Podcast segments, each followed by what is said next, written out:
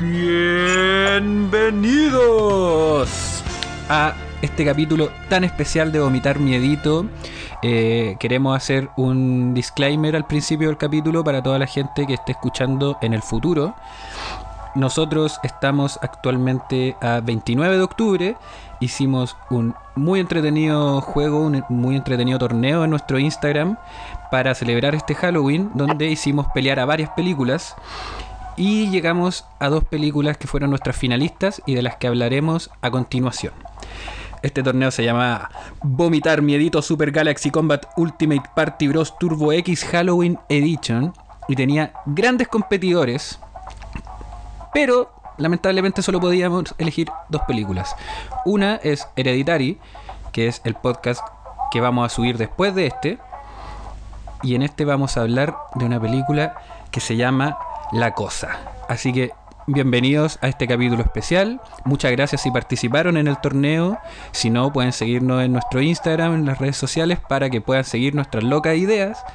Y ahora vamos con la música de introducción.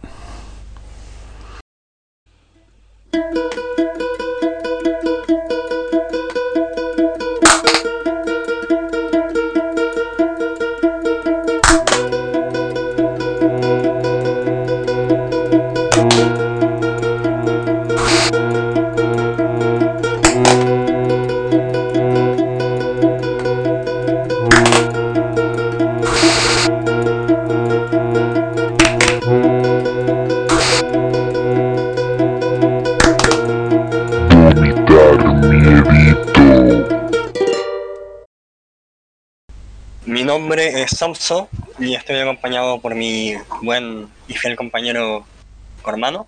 El escudero. presente. También se le puede llamar eso. Eh, oye, tengo una, una duda, Cormano. Ah, Tú empezaste sí, diciendo- pres- presentando, sí, exactamente, al tiro. Tú empezaste diciendo la cosa, pero ¿cuál cosa? ¿La del 82? ¿La del 2011? ¿O la del 51? 51, ¿cierto? Sí, el 52. 51 es. Eh, no, por supuesto, para la gente que, que ya participó en el torneo, Ya saben. saben que Claro que- estamos hablando de The Thing, La Cosa de 1982, película dirigida por John Carpenter, el, el querido John Carpenter. Queridísimo John Carpenter, Sí, aquí somos fans de Carpenter, o mínimo Sí. seguidores. Mínimo. Sí, De ahí seguidores. Sí. Sí, yo, yo, yo a ti te veo más seguidor de su música que de sus películas, pero puede que me equivoque. No, no, o sea, Puede que me equivoque. La- las dos. Yo creo que una de las razones por las que me gusta tanto Carpenter es porque el weón hace las dos cosas. Pero bueno, respondiendo a tu pregunta, Somso. Es un buen muy versátil. Este, sí, po, weón. este hombre es alguien muy versátil. que- sí, totalmente. No, vamos a hablar de la de 1982. Es muy interesante porque conozco eh, mucha gente que no con- que conoce la cosa, le gusta mucho la película del 82, es fanática de la película del 82 y aún así no saben que es un remake de una película que a diferencia de esta se llama The Thing from Another World, la cosa de otro mundo. Esa es la diferencia. esa, es la, esa es la diferencia, pero más allá de eso, igual ambas películas tienen, Sí, por supuesto. El, mismo, tienen el mismo logo. de hecho. Además de el primer como título inicial de la cosa. Tienen el mismo logo, básicamente.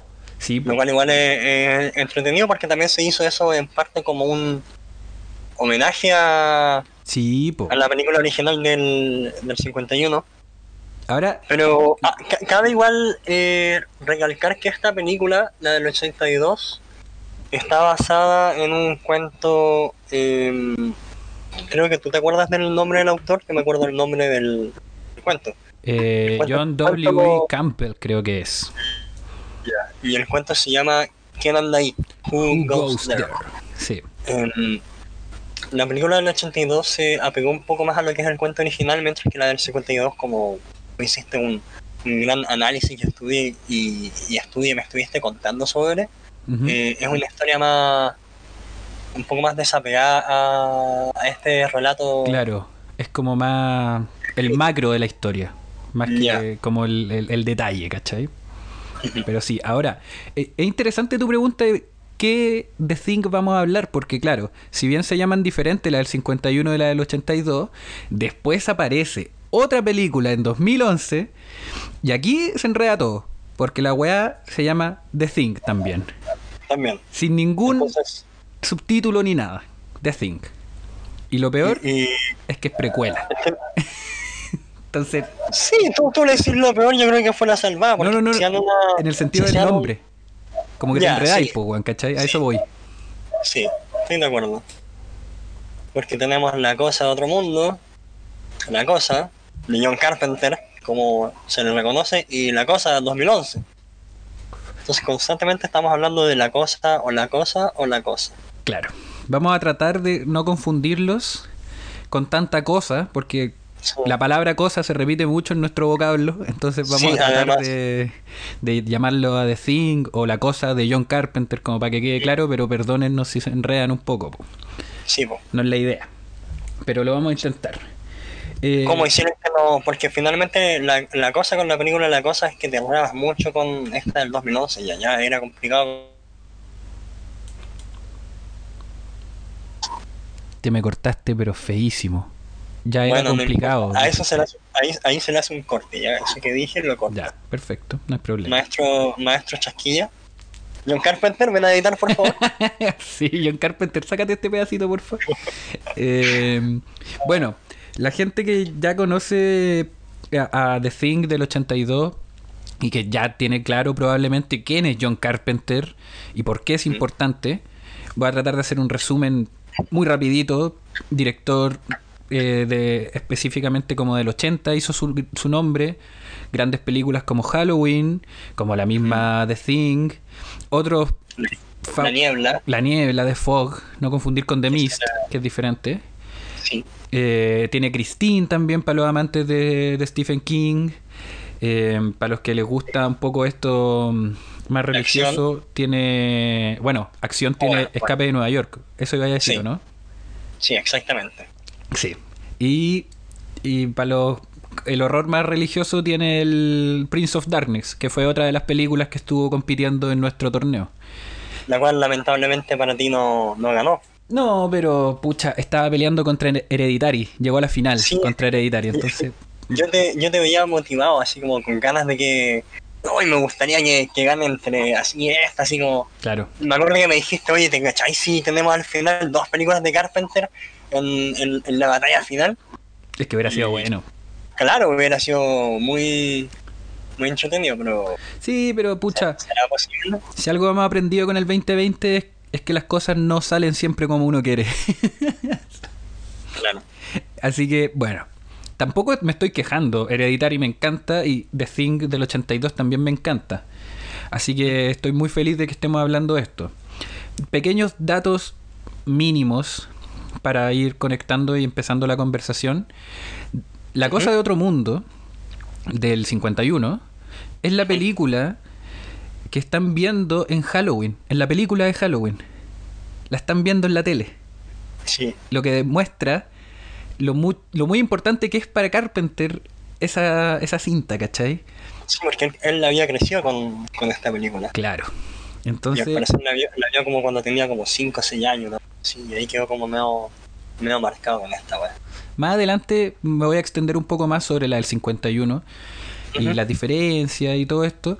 Pero claro, yo creo que para su tiempo es una película que también lo hablamos contigo, Somso, en su momento. Sí, pero lo, que- lo hablamos en, en privado esto. Claro. Pero que la del 51 fue muy adelantada en su época en efectos prácticos, igual que la del 82. Solo que la del 82 terminó eclipsando todo. Ahora cuando uno dice la cosa, ¿qué película te gusta? The Thing. La gente inmediatamente, como por default, piensa en la del 82, en la de Carpenter. Sin saber que hay un remake más atrás. O sea, que hay una película original más atrás y que este es un remake. Así que, primer punto que me gustaría destacar es que la gente que no sabía es un remake y vean la del 51, si bien es vieja y se notan los efectos antiguos y como la forma de contar historia, es súper buena igual. La recomiendo. Y no olviden nunca mirar siempre al cielo. Exacto. Ahora, el otro punto que quería destacar es la película que tú nombraste, eh, Escape de Nueva York. ¿Por qué? Porque tiene al mismo repite protagonista. Exacto. exactamente. ¿Quién es nuestro ¿Quién? protagonista, Somso, por favor? Nuestra- nuestro pequeño protagonista es un joven chico. no sé qué tan joven habrá sido en, en esta época, pero es Kurt Russell. Em, actor que la verdad es que es bastante conocido. Y Bueno, querido, sí, sí, ha aparecido en grandes películas y yo estaría dispuesto a meterlo en la batalla sobre los mejores bigotes de la historia del cine. Porque si han visto The Hateful Eight de Quentin Tarantino, pueden ver un bigote increíble de Kurt Russell y que le han preguntado un millón de veces, ¿esa weá era de verdad? Y el one dice, sí, me creció de verdad esa weá en la cara. Brígido. Igual, de hecho, la, la barba que Kurt usa en, en la cosa del 82, le ha tomado como un año crecerla, una, algo así. ¿La ¿Me dura? No sabía eso. Sí, por, por ahí. Un, Brígido. un datito que... ¿Cuánto habrá esperado para que le salgan esos bigotes? Sí, Como dos años y medio, una weá así. sí po. Qué brígido. Em, bueno, acá Kurt Russell ha actuado, ha pasado por películas como... Ya, voy a empezar con una muy mala. Sky High, Ya no, que no, es la, la escuela de altos vuelos, es esta película como de superhéroes. no cacho, pero ya. Eh, eh, creo que es en la misma película en que aparece Bruce Campbell, donde aparece como este meme, donde aparece él apuntando y diciendo héroe. Ah, ya, creo que. Ya. Eh, creo que es de la, de la misma película. Por ahí la cacho. Eh, Forrest Gump haciendo la voz sin acreditar de El- Elvis Presley. la wea. Manso actor, pues weón. Eh, em, No, bueno, a ver. Cosa, lo 97, acuerdo. Rescate de Nueva York. Eh, eh, aparece, Milagro en la mina. aparece en otra de Tarantino, pero no me acuerdo. Eh, en Death Proof también. Sí, el, es el villano. El villano de Death Proof le sale muy bien ese personaje, weón. Eh, Sí. Bueno, como ya dije, aparece también en Érase una vez en Hollywood, hablando de Tarantino todavía, pero es un papel chiquitito. Guardianes de la Galaxia 2, creo. Sí, El papá de Star-Lord. sí, es el, papá de, de Quill. Sí. Exactamente. Pero bueno, el hombre ha aparecido en cosas y es muy querido, y en especial por los... Aparece, aparece en películas desde el 62 hasta el día de hoy. Sí, y sigue, Ya- como si nada. Sí, exa- exactamente. Pero sí. Pero es un- grande. Y pr- probablemente parte de lo que lo ha hecho un grande son sus colaboraciones constantes con Carpenter, Sí. yo creo.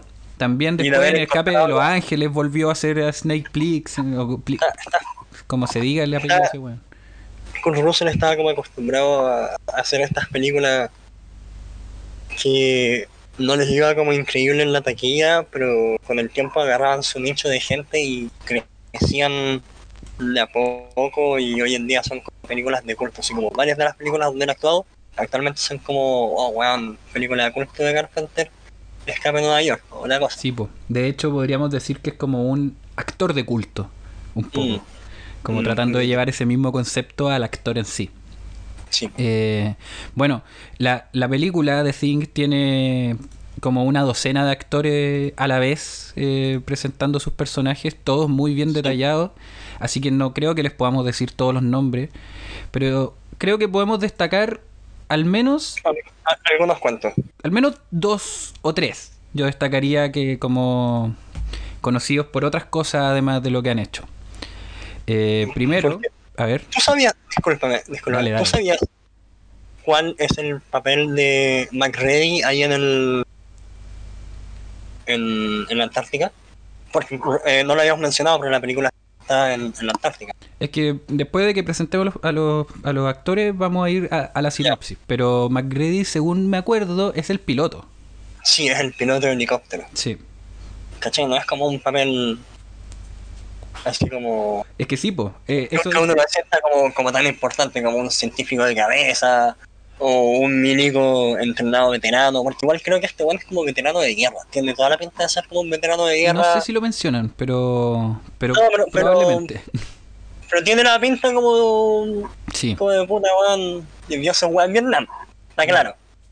Onda para elegir esa pega en la Antártica, igual no, no, no sé qué tan qué tan centrado o en qué lugar tiene que estar tu cabeza para decir como de, ah, es que no, no voy Voy a para allá y me quedo unos meses encerrado en Si voy, de, helicóptero. Claro. Eh, get to the chopa, weón. Eh. Algunos nombres que quiero para ir directo a la sinopsis y que podamos seguir con estas ideas, pues bueno.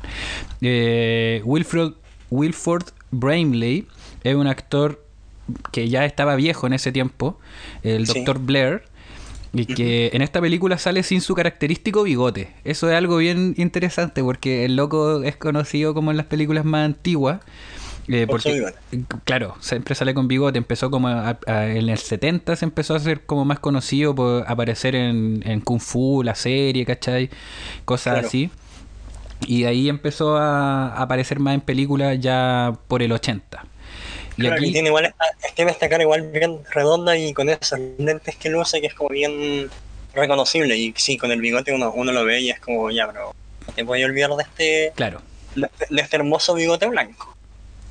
Y me gusta porque es uno de estos actores que yo siento que no sé si le iría tan bien actualmente. De hecho, Kurt Russell So- creo que también sobre todo-. Sobre todo porque murió el primero de agosto. No, pues wea, pero si empezara como su carrera ahora, ah, no, claro. no tiene cara de actor actual, ¿cachai? Bueno, pero igual, eh, Wilford Brimley falleció en ago- el primero de agosto de este año.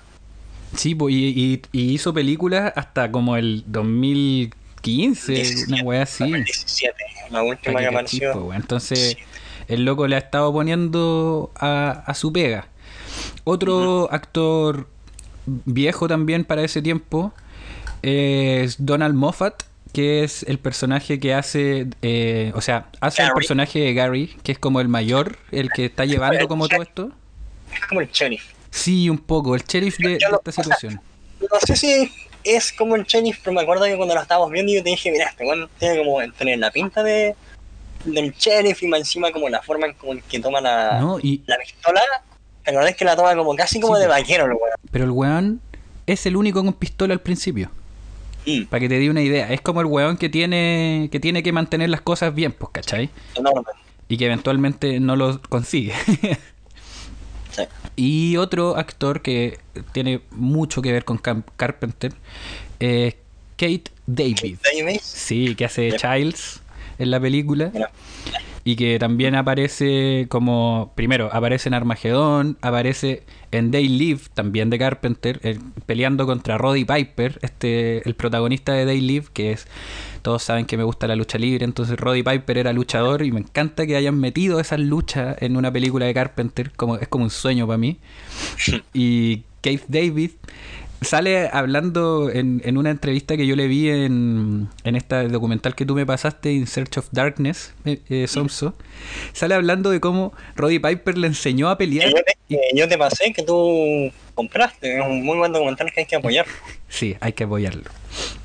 Pero sale hablando de cómo Roddy Piper le, le enseñó a, a, a vender los golpes, ¿cachai? Sí. Claro, Sí, a sí, tirarse al suelo y como, oh, y hacer los ruidos para que la pelea se viera realmente bien, ¿cachai? Eh, pero bueno, también aparecen otras cosas como la princesa y el sapo y cosas así, pero aquí lo recordamos más que nada Dirty Lies. por, por su por su trabajo con Carpenter en sí.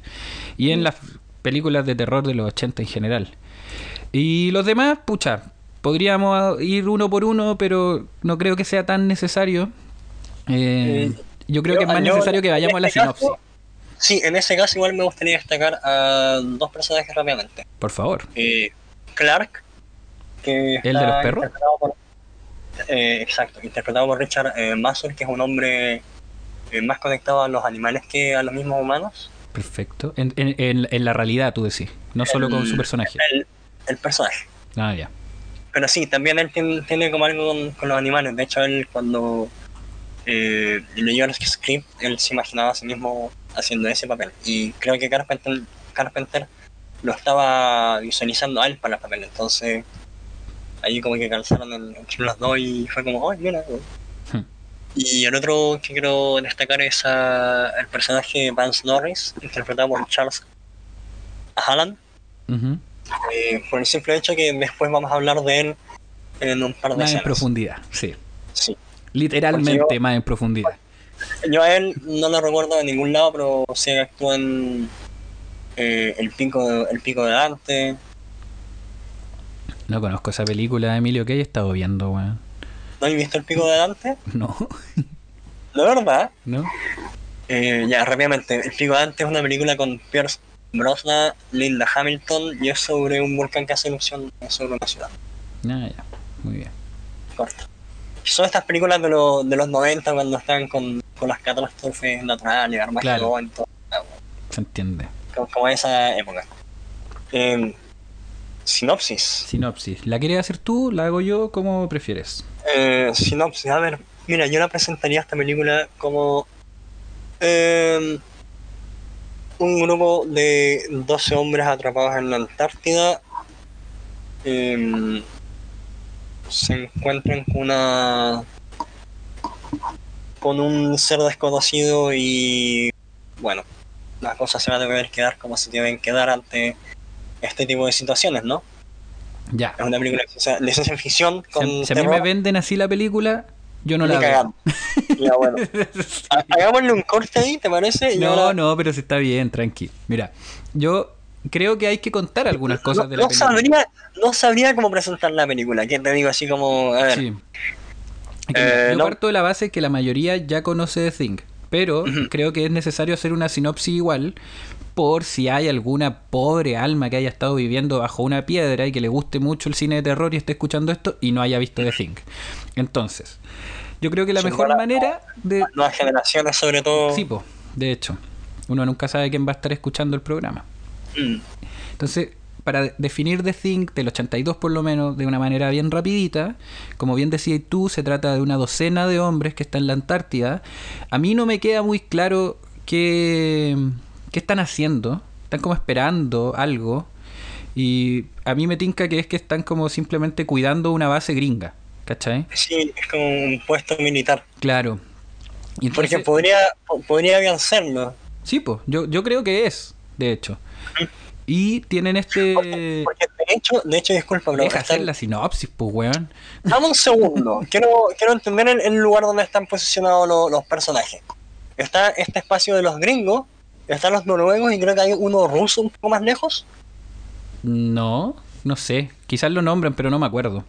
Ya. Hagan la sinopsis, no te interrumpo más. Está bien, tranqui. Una docena de personajes encerrados en esta base militar en el Polo Sur. Eh, tenemos desde Kurt Russell, que como ya dijimos, el piloto de helicóptero simplemente, hasta doctores eh, que están analizando o que están ahí por si es necesario analizar algo. Gente que tiene que ver más con las armas, que es como Childs. eh, Clark, que está preocupado de los perros siberianos probablemente que tienen ahí. Eh, Windows es un personaje que ve la radio. Cada uno tiene como algo que hacer dentro de esto. Knowles es el cocinero. Claro. Y así podemos ir eh, poniéndole nombre a cada uno. Pero todo esto, toda esta relativa tranquilidad, porque igual te muestran al principio de la película que tienen algunos problemas entre ellos y todo, eh, se ve como vuelto patas para arriba cuando llega, empiezan a cachar que hay un helicóptero por fuera y que está disparando. Y el helicóptero baja, llegan unos noruegos, porque el helicóptero dice Nor de Noruega, y cachan que es noruego, y que están persiguiendo un perro. Un perro que, que- que extrañamente, en medio de la nieve, en medio de la nada, están estos noruegos locos disparándole a un perro. El perro se refugia con, con nuestros protagonistas. Y los noruegos intentan atacarlos y terminan muertos. Tienen que verlo, porque no les voy a decir cómo muere en especial uno de los noruegos. Pero es muy entretenido. Y rápidamente la película te empieza a mostrar que algo raro hay con el perro. Cualquier persona que sepa de- más o menos de, de Thing o que lo haya escuchado, porque la cultura pop la ha elevado bastante, sabe que se trata de un, un alienígena básicamente que puede tomar formas.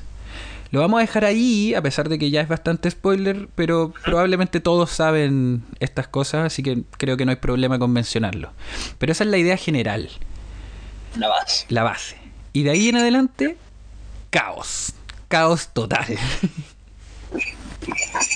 Entonces, yo te hago la pregunta, mi querido Somso. ¿Por dónde partimos en hablar de esta película tan querida, tan conocida, que todo el mundo tiene una opinión de ella? ¿Cómo Vomitar Miedito se aproxima a The Thing de 1982? Yo creo que la mejor forma de acercarse a esta película es de la manera más visceral posible. Explíquese. La cantidad de. Para la época, que conste, esto es para la época, Ujú. el año 82. La cantidad de, vi- de violencia en cámara, el, el, el, el gore, esta. Esta mucosa que hay por todos lados en la pantalla. Mm. es extrema y es algo muy nuevo para la época. Y además de eso se le incluye el hecho de que se lanzaron con efectos prácticos Práctico, eh, a, a otro nivel. Porque hasta ese entonces era bien común eh, ver películas donde la gente se tenía que disfrazar y Carpenter quiso evitar eso. Él lo que quería evitar era, Claro. era hacer otra Alien. Porque a, a pesar de que Alien es una eh, Excelente pedazo de película, sí. y que pasa súper piola que hay un weón en un traje ahí al final. Eh, porque ya puede ser porque las tomas son bien oscuras y que yo, entonces no veis como todas las partes del traje y entonces el efecto funciona.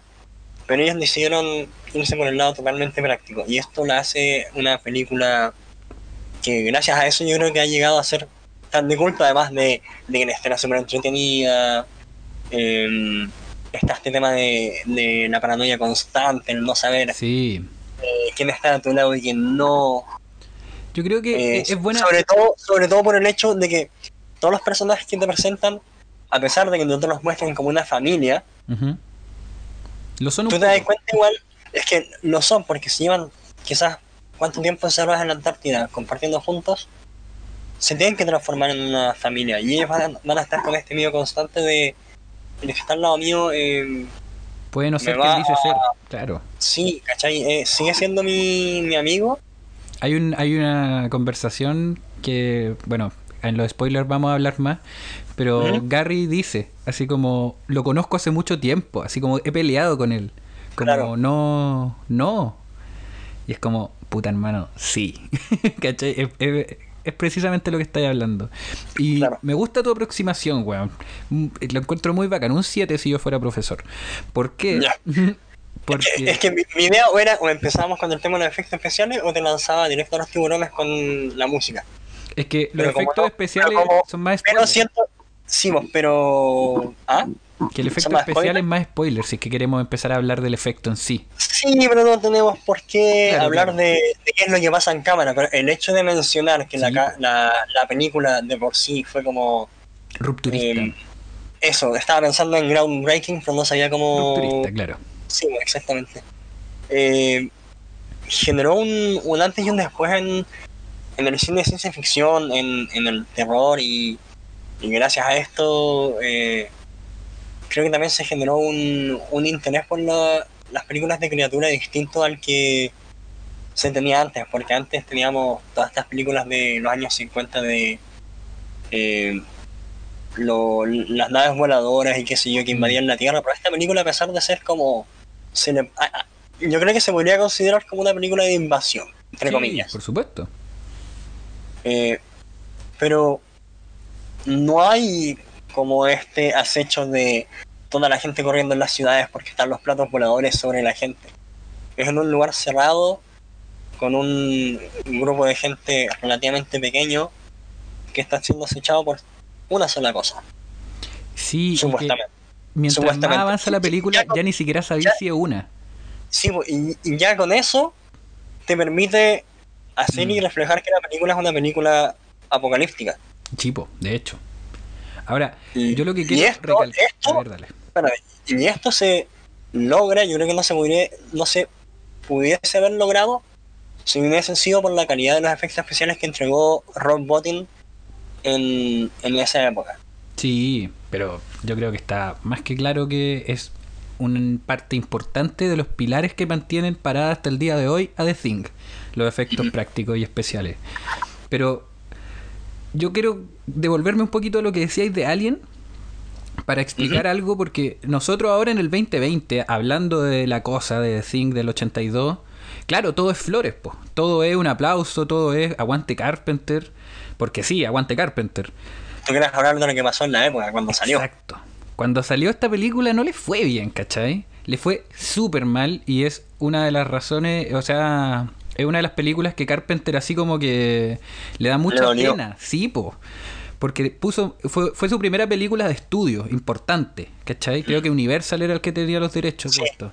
Universal, 15 millones invertidos en la película. Y al weón le fue mal, pues, ¿cachai? Entonces, puta, viene de haber hecho Halloween y The Fog, que tampoco le fue bien, pero, pero intenta hacer esto y que nosotros ahora vemos que es rupturista. Pero en su momento no se vio eso. Piensa que Alien, como tú bien decías, es un tipo en un traje, pero la película está hecha para que se vea poco la criatura. ¿Tú sabes cuánto rato se ve eh, la criatura en la primera Alien o no? Como 8 minutos 8 minutos, ¿cachai? en total, así en pantalla creo que son 8 minutos de la criatura en... Y son como dos horas de película, pues, weón. Sí, po. Entonces, ese, ese es el alien invasor que tenían en la cabeza la gente eh, a principios de los 80. El mismo año 82 aparece ET, El mismo mes. el mismo mes, de hecho, sí. Salieron como con uno, uno, una diferencia de 10 días, una cosa así. Entonces, tenía esta imagen del, del, del, mm, del extraterrestre buena onda, que puede ser amigo hasta de tus hijos, y que los puede incluso ayudar a superar trauma, es todo muy lindo.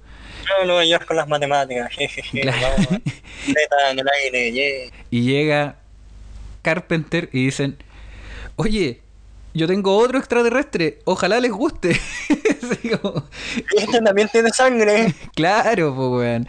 El- la- los subtítulos de la cosa, o sea, no los subtítulos, lo, como lo... mm, ¿Cómo se dice? Como el tagline. La- Sí, el- como la el- frase, no sé, como la frase La, de la, marketing. la frase para... Sí. Sí, como de, de- de la película. Ya, está el póster y aparece el título de la película. En lo que aparece abajo, o lo que te mueve arriba, como en el espacio no puedes gritar. no Claro, sé. en el caso de. Alien, sí. El, en el caso de, de The Thing, tenía En el, dos- espacio no puedes, en el espacio no puedes gritar, ¿ca- ¿cachai? Así, En todos pueden gritar. en el espacio solamente nadie te no te escucha. pueden escuchar. Eso. Sí, pues, Sí, lo transformé en una tontera de... Puedes gritar. ¿Qué- Igual es en el espacio ¿Qué es esto? ¿Hash? eh, no hay. No hay aire, o sí. Entonces, igual no podría ir. Ya, filo. Ya, Eh, sí, sí, filo. en, en The Thing hay dos taglines que son muy interesantes.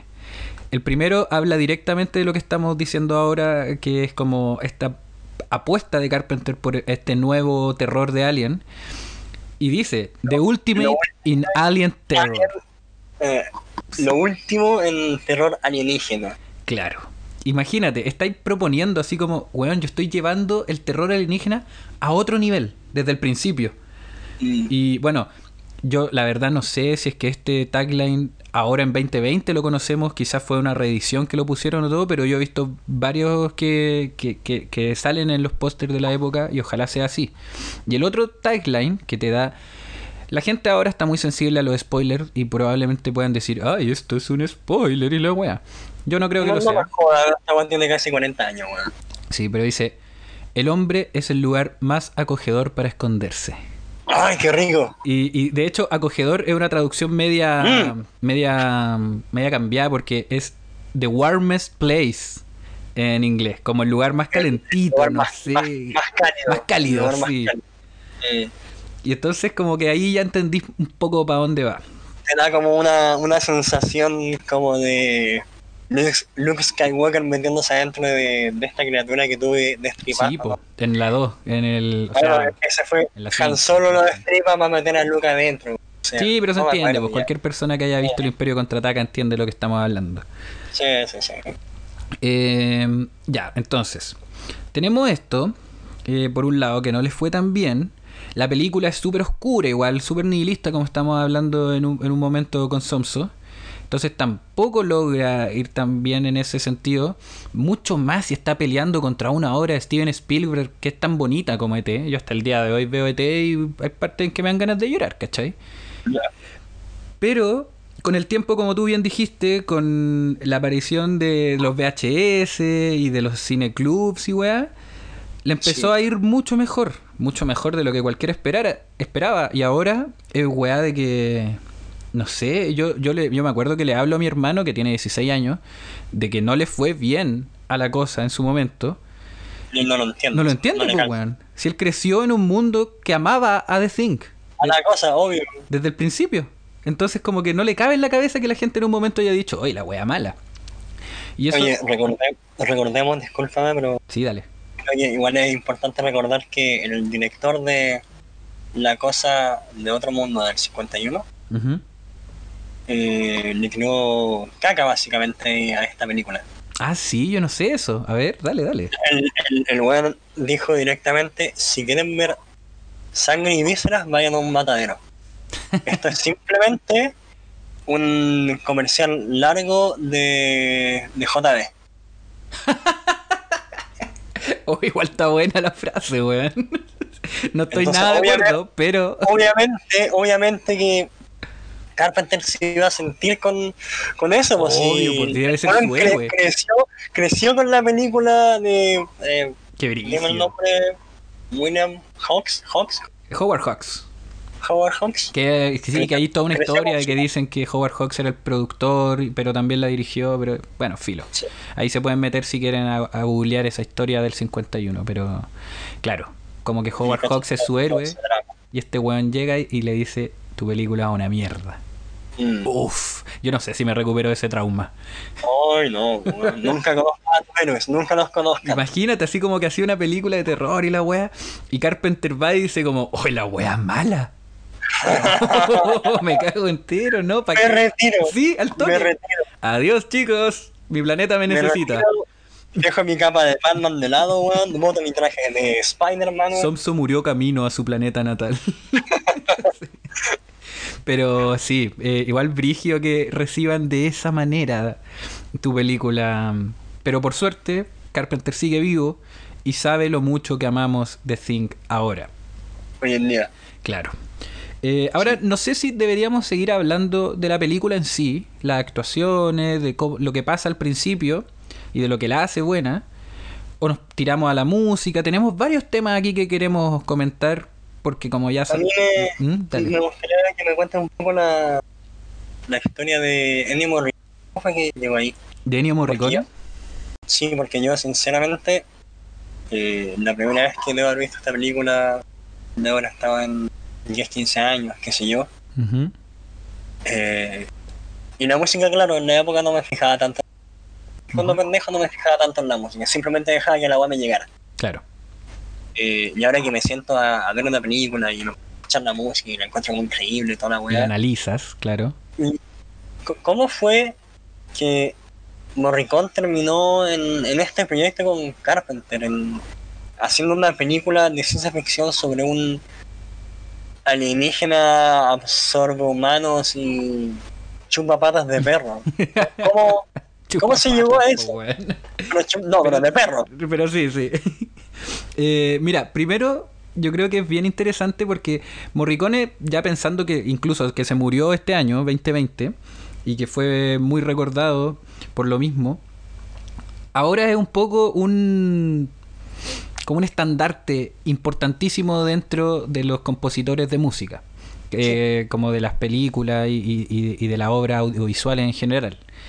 Pero es importante recalcar que Ennio Morricone Ya, ya veo que salta alguien diciendo, ay, es el Hans. Que salta alguien diciendo qué? Así como, ah, Hans Zimmer es lo mismo que Morricone No, en su época. pico si dicen eso. No. no. Pero tiene que haber alguien que piensa así. Estoy dispuesto a pelear contra esa persona. Find me, find me, bitch. sí, pelear sin armas, solo con nuestros puños para demostrarle que eso no es así. No, Pero mejor ponía a pelear a dos monos con navaja, güey. sí, igual sí, es más entretenido. Y, el- y que uno de ellos tenga, tenga una criaturita en el hombro. Fuiste en bola, pero bueno. Sí, Morricone lo que tiene y lo que- es que no le hace asco a nada. Como diríamos en buen chileno, todas las micros le sirven. El loco, bueno, le ha hecho, como todos sabemos, eh, se hizo conocido por, por las bandas sonoras de, de Spaghetti Western que le hacía a Leone, cosas así. Y más adelante empezó a meterse, también siempre como en lo italiano, en, en las películas de terror. Po. ¿Cachai? Se empezó a meter eh, con Darío Argento, que tiene el gato de las nueve colas. eh, la época del llano. Sí, po, de hecho. El, tenía esta otra como tres moscas en terciopelo gris, creo que se llama la película. No me acuerdo. Y hay otra más que se me está olvidando. Que algo. de- El, el gato de las nueve colas. Eso ya lo dije. Eh, Ah. No, no, sí, pero da lo mismo, Filo. Sí, ya me voy a acordar. Pero era algo de, de, de, de un cisne, creo. No me acuerdo. Porque más encima las tengo como con el idioma, entonces se llama como, sí, están como en como italiano. en italiano, ya, puta, como el pico. Pero Morricone le empezó a hacer. Una cosa así. ¿Qué cosa? Claro. Y entonces Morricone siempre como que ha sido bueno para coquetear con otros géneros y tratar de meterse en otros géneros. Ahora, lo interesante de esto es que ya, Morricone viene con toda su historia de compositor italiano, de, de western más que nada y todo. Y Carpenter viene con su historia musical también. Para los que no saben, Carpenter normalmente hace las bandas sonoras de sus películas. ¿Cachai? No puedo creer. Y, y- y para el que no sepa, que weón, si conocí un poco a Carpenter, dudo que no lo sepáis. Probablemente sí sepa este pedazo de información. Pucha, él hizo la música de Halloween, ¿cachai? Que es música que hasta el día de hoy, cuando uno dice como música de terror, piensa como en la del exorcista y en la de Halloween, pues weón. Mm. Y bueno. O sea que él, él- o sea, psicosis, yo más que el exorcista pienso en psicosis. Pero sí, entiendo el punto. O sea, claro, pero psicosis es como O sea, un, pero tú me- un leit- tú- tú- O sea, no, no un leitmotiv, pero un pedacito. diciendo- Pero sí. Lo que me estás informando acá es que él, Carpenter, como director y como compositor que suele trabajar en sus propias películas, decidió para esta película hacerse un lado y llamar a alguien más. Exacto. A alguien del calibre de Morricone. Ahora, no fue la primera opción Morricone. Y ahí es donde se pone Igual conste, el, interesante. el sonido de, el sonido de Carpenter en, en composiciones es bien particular. Sí, pues, Es muy, Eh, mira, es, es muy em, si a Carpenter lo podemos definir sonoramente. Ya, sí, me cagaste, me cagaste. Iba a decir exactamente las dos palabras que acabáis de decir. es que es eso. Minimalismo. Si uno escucha la, la, la música de Carpenter es minimalismo sintético. Sí, Como tú el otro día me dijiste como quiere que me pongáis nervioso con, con dos notas nomás. claro. Esa es como la idea de Carpenter y, y lo deja súper claro. Halloween, por ejemplo, por lo menos la parte más reconocible, son dos notas. Solo que como que juega con el como con un arpegio así, y después se va una nota para el lado.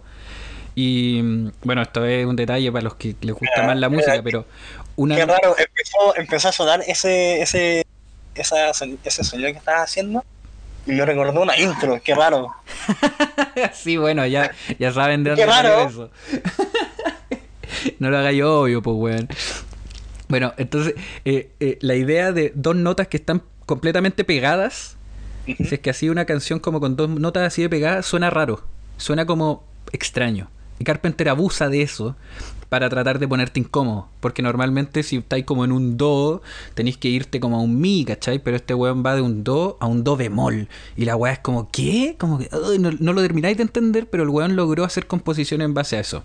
Entonces, Carpenter se da cuenta que al ser esta película, su primera gran película de estudio, con mucha plata y la weá, el loco está tan como ocupado eligiendo locaciones, viendo cómo va a ser las cámaras, viendo cómo va a ser los efectos, todo eso, que el weón dice, no tengo tiempo para hacer la música, me encantaría, pero no tengo tiempo. Necesitamos llamar a alguien más. Em, la primera idea fue Jerry Goldsmith, que es otro gran compositor que no ha sido tan... eh, no ha conseguido tanta fama como Morricone como en la cultura pop, pero cualquier persona que sepa como de, de bandas sonoras de películas lo va a reconocer inmediatamente. Por algo fue la primera opción, pues weón. ¿Y qué pasó? ¿El tipo rechazó? ¿Por qué rechazó? Para que te dé una idea, este weón hizo la música de La Profecía, ¿Ya? La Profecía 2. Hizo la música de Alien, conche tu madre. ¿Ya? ¿Cachai? El weón entonces venía, venía. Y el weón no podía. ¿Por qué? Porque estaba trabajando en otra producción de Spielberg que salió ese mismo año. Cacha, Spielberg era una máquina en ese momento, weón. Tiraba y tiraba películas. Y todas buenas, Los conche tu 80 madre. Los 80 eran la época de Spielberg. Sí, pues de hecho, es la época de Spielberg. Bueno, sigue sacando buenísimas películas. Denle la oportunidad a Ready Player One. La gente dice que es mala, yo digo que es buena. Saca una cada Sí, una na- sí, claro. por década. Aquí estaba, aquí sacó ET y Poltergeist el mismo año. O sea, Sí. chúpame el pico. Qué weá está- este weón es increíble. Bueno, Ya, y este weón hizo la música de cuál de las dos? de Poltergeist. De Fortune. Ah, Y al mismo tiempo estaba trabajando en la música de The Twilight Zone, la película, que salió el mismo año.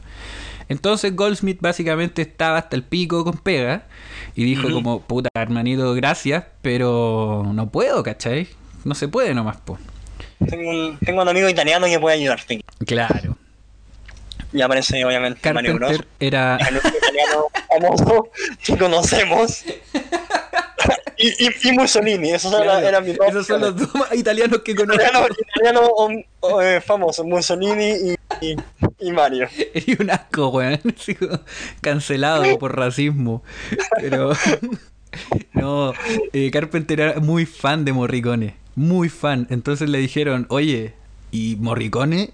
Y el weón dijo, conchetumare, sí, sí, ese weón. Ya, vamos con ese weón. Empezó a chispear los dedos, weón. ahí, Claro, oh, vamos, conchetumare, Morri- sí, Morricone, bien. weón. Entonces, eh, Morricone es que el, weón que tiene más de 520 músicas para películas. Wow, ya, sí, démosle. me acabo de acordar del nombre de la película de, de Argento. El pájaro de las plumas de cristal. Ahí está. Ya. Gracias, del 70.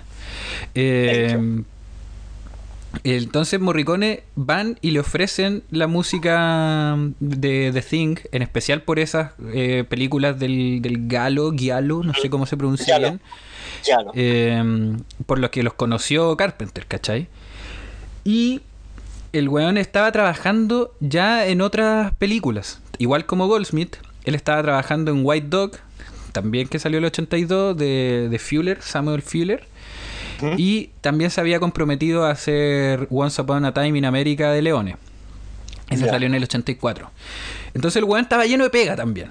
Y hizo exactamente lo mismo. Dijo, oye, estoy muy, muy, muy, muy casi como feliz de que me ofrezcan esta weá, pero no puedo.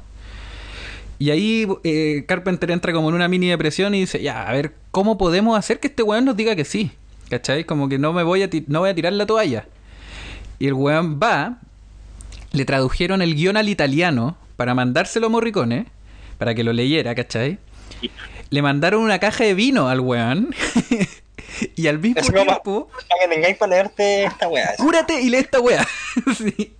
Y al mismo tiempo le mandan una carta como recomendación, como cuando haya entrado una pega, así como una carta de recomendación de Bernardo Bertolucci. Diciendo así como, hermano, Ya. toma este, este proyecto, no te vayas a arrepentir. Y ahí, después de toda esa mierda, el buen dijo, ya, sí, está bien, está bien. Se esforzaron, está. se nota que me quieren, vamos. Mm. Como ya, si me quieren en el proyecto, ya, bueno, con amor, niñitas, perfecto. Claro, no, y de hecho el weón dijo así como, voy a cachar qué puedo hacer.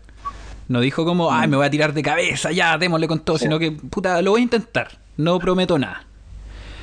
Eh, le tuvieron que hacer una, como una muestra de la película privada, solo para él. Eh, ni siquiera estaba terminada la película, como en ciertas partes, habían efectos que no estaban listos, pero los weones así como, ya, démosle, démosle, démosle. Qué delicia. Qué delicia ver esa weá. La cagó, weón. Hay fotos de Carpenter y Morricone. Probablemente, si tengo la habilidad, las pueda ir poniendo en este momento en, en YouTube. Si es que lo están viendo en YouTube. Eh, si es que están en Spotify, ahora, sí. Si están en Spotify, no, claramente.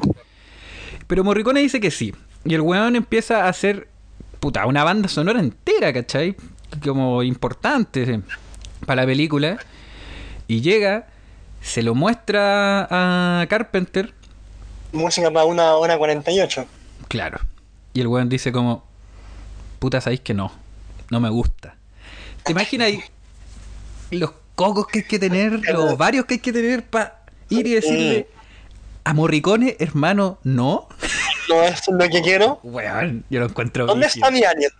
Lo, lo escucho a mi alien en la música. ¿Dónde está? De hecho, po, weón. Y el weón le pidió ahí como que necesitaba más suspenso, que weón le decía, no pongáis tantas notas, weón. Menos notas, ¿cachai? Carpenter le decía, quiero menos notas y más miedo. Y vos me ponís más instrumentos y más notas y como que no me da miedo. Y entonces, Menos es más. Menos es más. claro, tenía que ser simple y espeluznante, según Carpenter. Y Morricone no es un weón simple. Cualquier persona que como que No, escuche esos temas sabe eso. Mm. Eventualmente Carpenter terminó metiendo eh, Mano. metiendo mano y haciendo música él, que terminó en la película, sacando música de Morricone. Y lo más reconocible que hay actualmente de la, de la partitura original de Morricone que quedó en la película es el tema central, el main theme de, de The Thing, ¿cachai? Ese tum, tum, Es muy buena. tum, tum. es muy buena. De hecho, probablemente ahora lo voy a poner para que lo escuchen a continuación un, un poquito.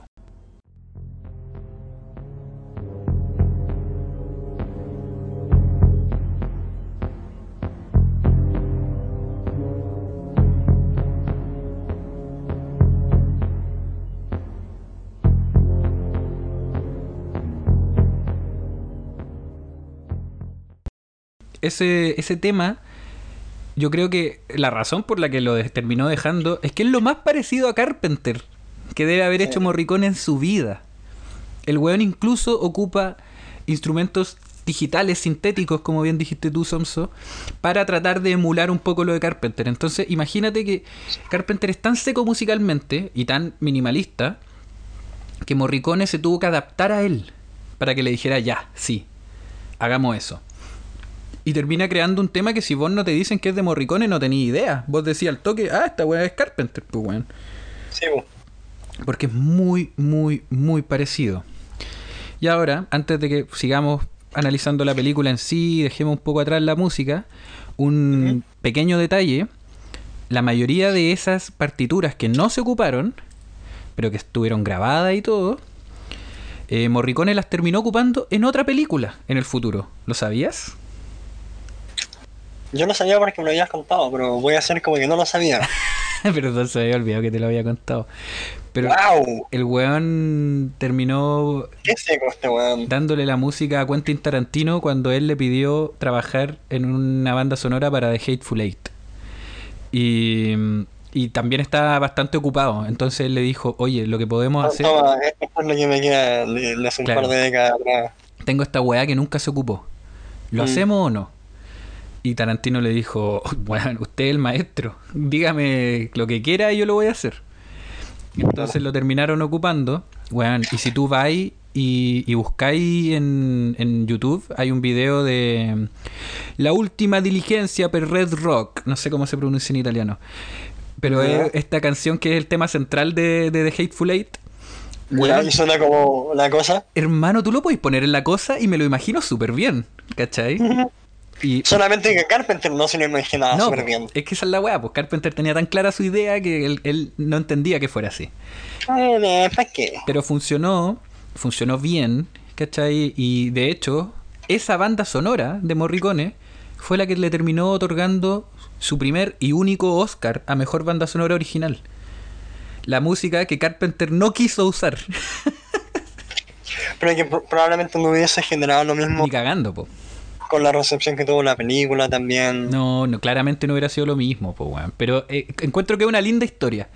Sobre, Sí. que, que nos habla mucho sobre quién es Morricone y quién es John Carpenter. Sí. Así que sí, eh, bien entretenido, busquen la música, la, la banda sonora de, de, de las dos películas, yo las tengo descargadas en mi computador, porque weón, o sea, compradas, eh, porque son súper buenas, weón, realmente. Cada una a su manera.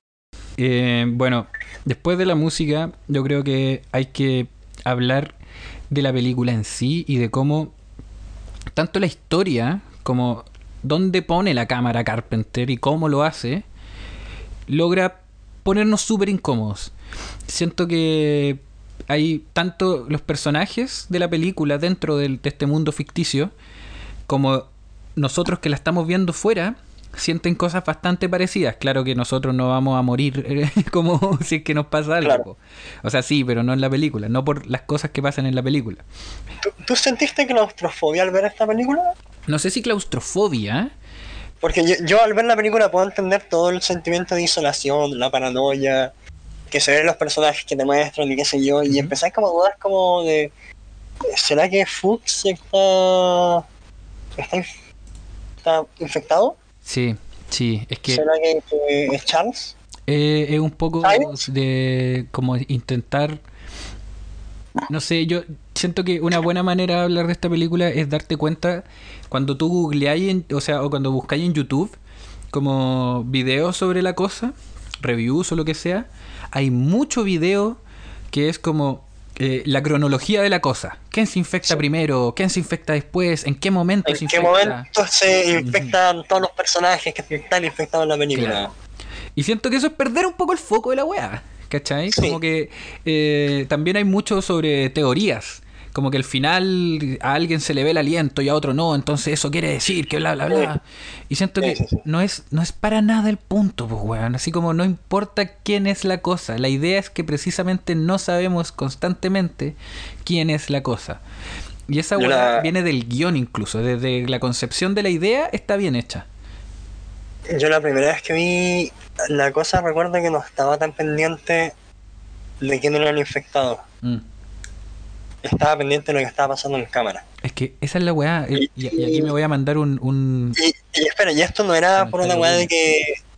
¿Cómo que era? Ahí te lo tiro ahí. Eh, yo no estaba preocupado por los personajes y no por un tema como de que no conecté con ellos emocionalmente y sé yo, porque igual mucha empatía hacia ellos no, no sentía.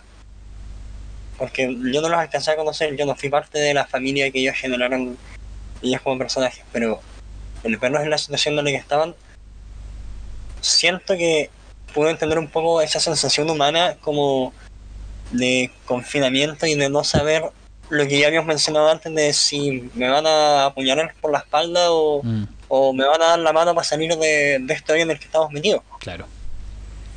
Es que sí, pues, weón. Yo creo que eso tiene que ver mucho con cómo se ven las películas actualmente. Y este es mi comentario boomer, pues, weón. En el sentido de que, como. No le quiero echar la culpa a Marvel solamente, pero la- la- la Ah, idea de estar- la idea de estar constantemente como buscando el secretito, ¿cachai? Como, ah, mira, Carpenter nos dejó este detalle que significa que esto, que esto, otro, y como que armáis un montón de... ¿Cómo? Weón, sí. Armáis un montón de teorías respecto a la película que no están en la película, ¿cachai? Que son como... Como lo que se hizo con- tú, tú me estás hablando directamente de lo que se hizo con el Blu-ray. ¿En qué sentido? Como esta, que la- las escenas que agregaron después en el Blu-ray, como que te dejan como, en vez de un final más abierto, te Yo no sé esa escena. A ver, por favor, háblame, me interesa. Eh, vamos a tener que hablar de eso más adelante porque Ya, contiene spoilers. Está bien. Pero a lo que voy simplemente es como el- el- la forma de ver películas. Como que la idea de una buena película es que te deje pensando. Aunque no sea como una, una idea como filosófica ni nada. Pero que te deje pensando en algo, ¿cachai? Oye, la criatura que estaba bien hecha. Oye, que me dio miedo esta parte. Oye, que actúa bien ese perro. Que el- siempre lo voy a decir, weón. El perro de esta película actúa excesivamente ¿Cómo se llama? ¿Cómo se llama? Este perro se llama Jed. El perro en la película ¿La dura? se llama Jed. Eh, para, para los perros que actuaron así como en, en movimiento y todo eso, el primer perro que aparece en, al inicio de la película no es Jed. Es otro perro pintado para lucirse como Jed. Pero este es un perro perro. Ya. Porque Jed es un. No sé, no sé si se les puede llamar. Es que es siberiano, pero con sangre de lobo. Es Entonces, como como, una un rusa, un poco, sí. Sí. Entonces es más grande que un perro y no actúa tanto como perro. Este weón como que no gruñía en el set, no gruñía, no ladraba. Entiendo. Como un lobo, weón, ¿cachai? Entiendo. Más salvaje. Claro. Entonces igual la, la- la gente como que lo trataban con más respeto al, al animal, porque no es un perro esto. Mm. No, y se nota, como que fuera de hueveo, así, solo para terminar la idea que estaba diciendo, porque ya filo, ya fue, como concentrémonos en lo que hay en la pantalla, no tanto en la teoría que hay después, ni quién tiene la gema y chúpenme el pico. Fin. Y Christopher Nolan vale callampa. Ahora, sigamos con lo, con lo del perro. Yo, puta, he visto The Thing varias veces, esta película del 82, y no me deja de sorprender lo bien que actúa el maldito perro, weón. Cuando, cuando está adentro y acaban de matar a los noruegos al principio, esto pasa en los primeros 10 minutos, así que no me hueven con los Ah. spoilers. Sí, El weón está viendo como a una ventana que está arriba. Y está mirando como con esperando, con cara sospechosa. No puedo creer que esté hablando así de este perro slash lobo. Oh, ese perro me genera sospecha. ¿Qué- qué Weón, sí. Ah, el perro de los Simpsons, weón. Weón, palpico. No solo el perro actuando bien, sino que cómo pone Carpenter la cámara, porque el perro está abajo de una mesa, entonces está mostrando la Sí. escena desde arriba y de repente baja y está este perro súper atento a todo lo que está pasando a su alrededor, menos de la cámara. Es una weá increíble, así como ese tipo de cosas a mí me venden la película, hace que mi suspensión de la realidad llegue más rápido para creerme que este perro tiene algo adentro, porque weón, de, de- realmente hacen muy bien. Y todas las escenas de perro, la escena de la perrera de la que vamos a hablar más adelante, todos esos momentos, o cuando entra a la pieza de alguien y no te dejan muy Ah. claro quién es, Esa escena del pasillo la hicieron en, en cinco tomas y el perro en ningún, o sea, Jet en ningún momento dado miró ni a la cámara ni al- a los asistentes y al staff de- del equipo que están grabando. increíble. Ese weón es a un Entonces, actor, La verdad, está- sí, sí, es un, realmente. Y un no te lo voy a negar. No te lo voy a negar. Hay un documental en el 98 donde hablan de él en un segmento, que debe ser dos, tres minutos, pero Ya, buena, pero es que se lo merece. hermano, pues, el, el perro Jet llegó al documental por algo, no llegó al documental por, por las puras, ¿cachai? Mm. Hablan del perro Jet y a la siguiente toma está Carpenter hablando sobre la criatura, entonces, bueno, gran perro. Claro. No, sí, weón. Eh, La cagó. sí, no, yo estoy, estoy de acuerdo contigo, el, el- la gente que se hizo cargo de entrenar a ese animal hicieron un excelente trabajo, espero que Jet eh, haya tenido una fructífera vida Sí, ojalá. y que haya, y que haya sido un buen animal. Y, y tal como el perro es súper distinguible como personaje, bueno, porque es un perro y como que eh, es más distinguible. Los humanos yo creo que también. Si bien las primeras veces que uno ve la, la película no, no se aprende los nombres de todos, Sí, con Cueva McGreedy, tú podés Sí. tener súper claro un poco las personalidades de ellos. ¿Cachai? Como el cocinero escuchando Stevie Wonder y no bajándole la música. ¿Cachai? Los Cocinero doctores... funky. ¿Qué? Cocinero funky, en, en- Sí. cocinero funky con, con patines. Sí, pues weón, con patines, toda la weá, ¿cachai?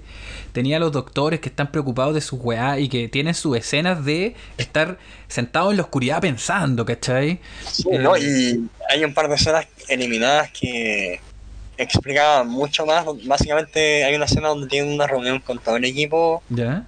diciéndoles lo que nosotros ya sabemos después de haber visto la película tantas Mm, claro. Que es como una escena clásica igual de... que también aparece en el 51, pues weón. probablemente. Pero todos, todos son distinguibles a su manera. ¿Cachai? Tienen como sus cosas, ac- actúan de cierta Igual forma. tengo algo ahí. Sí. ¿Qué weá dijiste? Tengo algo para debatirte un poco al dale. respecto de eso. Eh, hay algo que no los diferencia y que fue un gran problema, y es la vestimenta.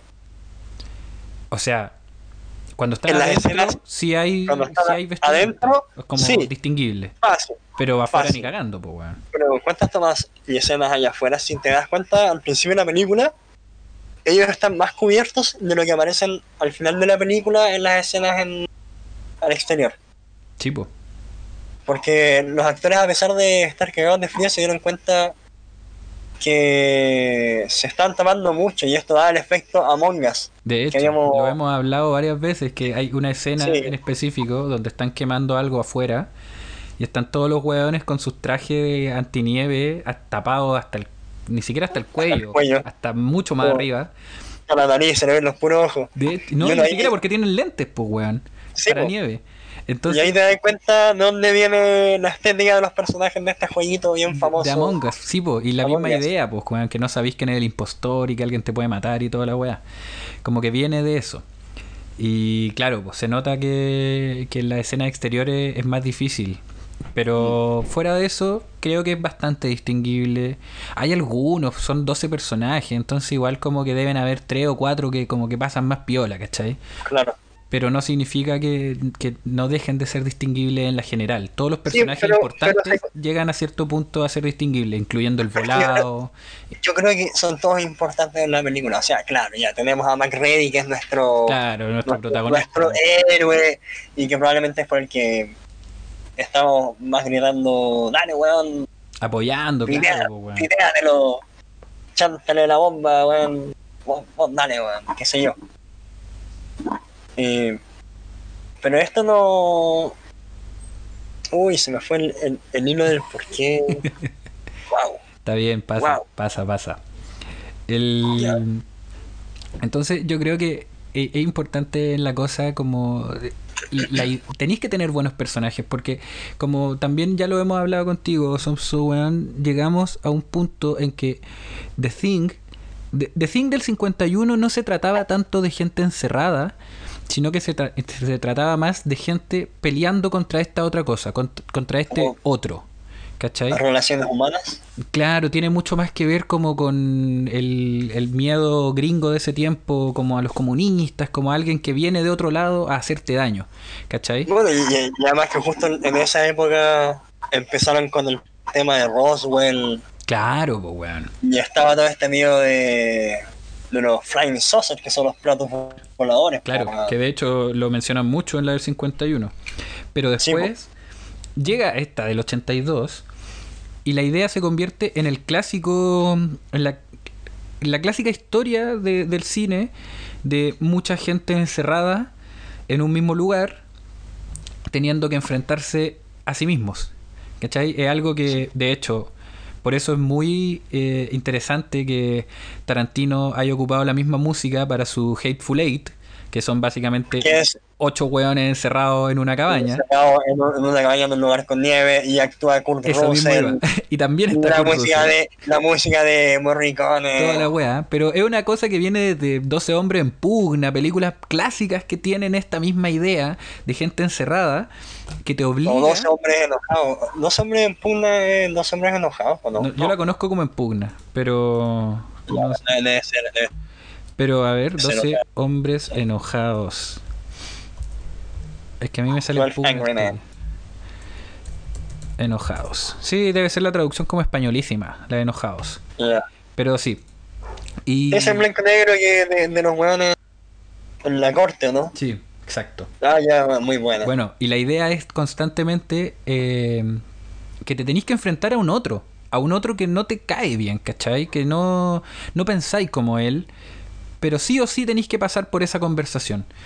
Es algo que también toca un poquito la del 51 porque tiene militares contra científicos y el jefe de los científicos quiere eh, como Quedarse con la criatura para quedarse con la analizarla. criatura y analizarla y el El milico quiere matarlo.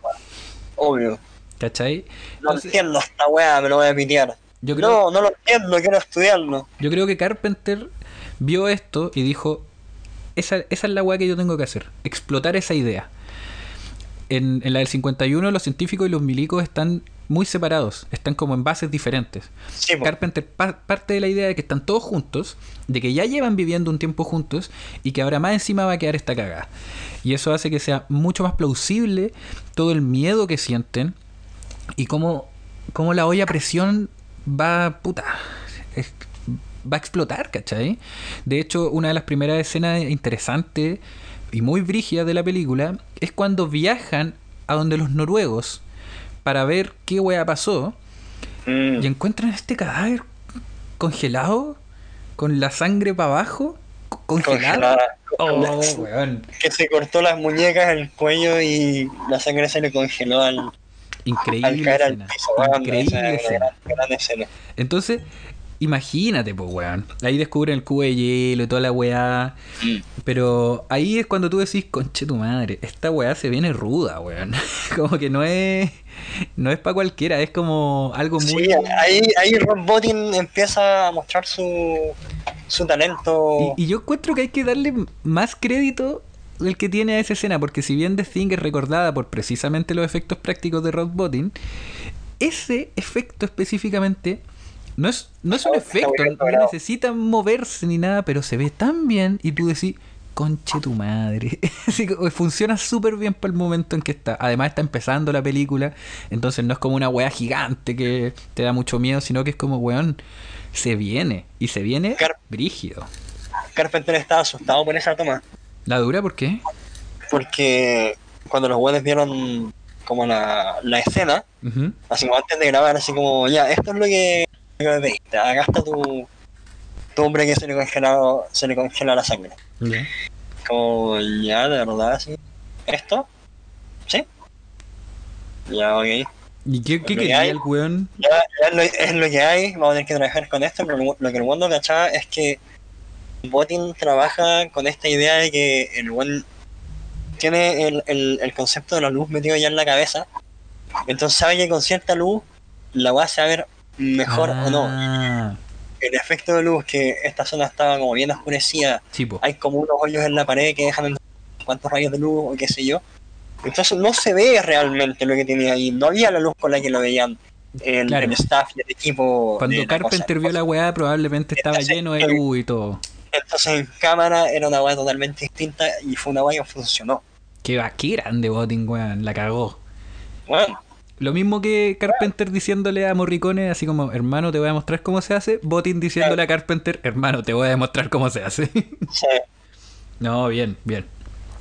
Pero claro, de a poco se van dando cuenta esta- estos personajes que, que están enfrentándose a algo muchísimo más cuático de lo que esperaban. Encuentran este cuerpo eh, calcinado. calcinado y que al mismo tiempo tiene unas deformaciones muy entretenidas de ver.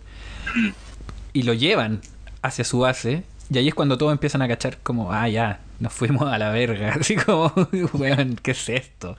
Le hacen una autopsia, vienen todas esas escenas tan... Eh, ¿Cómo decirlo, weón? Son, son escenas grotescas porque igual hay que tomar en cuenta que ya en esa época la gente no estaba tan acostumbrada a ver una autopsia en pantalla grande. No, y de esta criatura como doble cara, no sé, como que ya empezaste a ver criatura a esa altura. ¿Qué, qué doble cara? Hay, hay partes humanas ahí. Por eso. Como, y, y de hecho, la, la autopsia misma eh, eh, dicen así como esto es un montón de órganos humanos normales. Como no entiendo. ¿Cachai? Y solo agrega a que tú digáis como, pero weón, es un humano normal entonces, pero ¿por qué chucha está así? Y como las preguntas, las preguntas, las preguntas constantes. Debe haber sido. Nada onda la weá. yo cualquier persona que, que no haya visto The Thing en este momento, que, que nunca se haya cruzado con ella, ni sepa cómo termina. Vayan a ver, vayan a verla ahora. Ahora es el Sí, momento. Vayan a verla ahora primero y los envío la demasiado. Empieza, em- empieza ahora la sinopsis. O sea, ah, Yo lo envío demasiado, ¿cómo, cómo, cómo se habla? ¿Cómo se habla?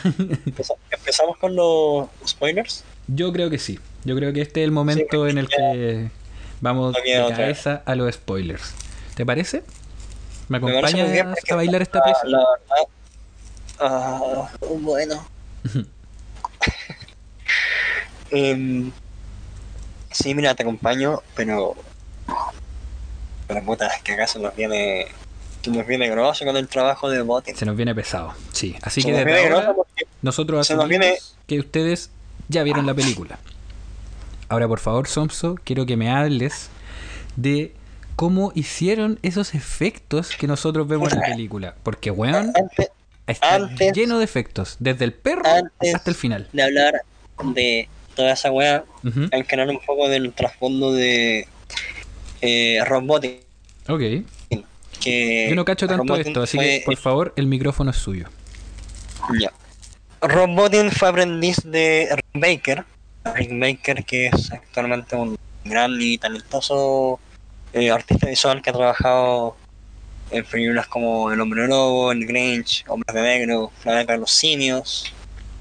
Eh, trabajó en una película, en un remake de una película que te gusta mucho. ¿Cuál? Una que estaba participando en este, en este torneo y que lamentablemente perdió. ¿Un remake que estaba participando en este torneo? Sí, ¿Y lo elegí yo? sí. Sí, eh, el Aro, entonces. Yep. Trabajó en, en los efectos visuales del aro. Nadie me va a sacar de la cabeza que el aro gringa es mejor que la japonesa. Lo dije y que, sigamos, era solo un paréntesis, por favor. Perdóname. ¿Te lo sacaste de encima? Yes, muchas gracias, Samso. Sí. Sí. Ya. Qué bueno. Em, como iba diciendo, Ron Botten fue aprendiz de Baker. Em, estos dos tipos al mismo tiempo trabajaron en el 81. Eh, ¿81? Sí, en el 81 trabajaron ambos al mismo tiempo en, películas de Hombre Lobo. Una siendo The Howling, Howling, que sí. fue que fue básicamente donde debutó como solista eh, Ron Botten.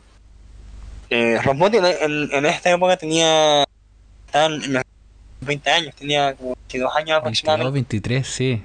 conocida esa historia porque es muy cuática, weón. Sí, era un weón muy ingenioso y muy entretenido en ese aspecto. Eh, y Rick Baker estaba por otro lado trabajando en Hombre Lobo americano en, en Londres. Eh, ambos hicieron, trabajaron en su primera transformación de Hombre, Hombre Lobo. Si es que no han visto ninguna de esas dos transformaciones y no han visto la película, Vean las Bueno. no la hayan visto o no, ténganse el gusto de ver esas transformaciones, porque ambas son, son una, una joyita. Entonces, eh, Botin se dedicó a, a trabajar en los efectos especiales de Carpenter en, en la niebla, ahí partió, Ya.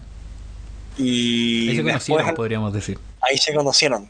Y, y se conocieron porque el weón como que le, le dijo a alguien a conocido de entre ambas y oye, weón, preséntame a Carpenter, me gusta este weón. Hmm. Como el weón que hizo Halloween.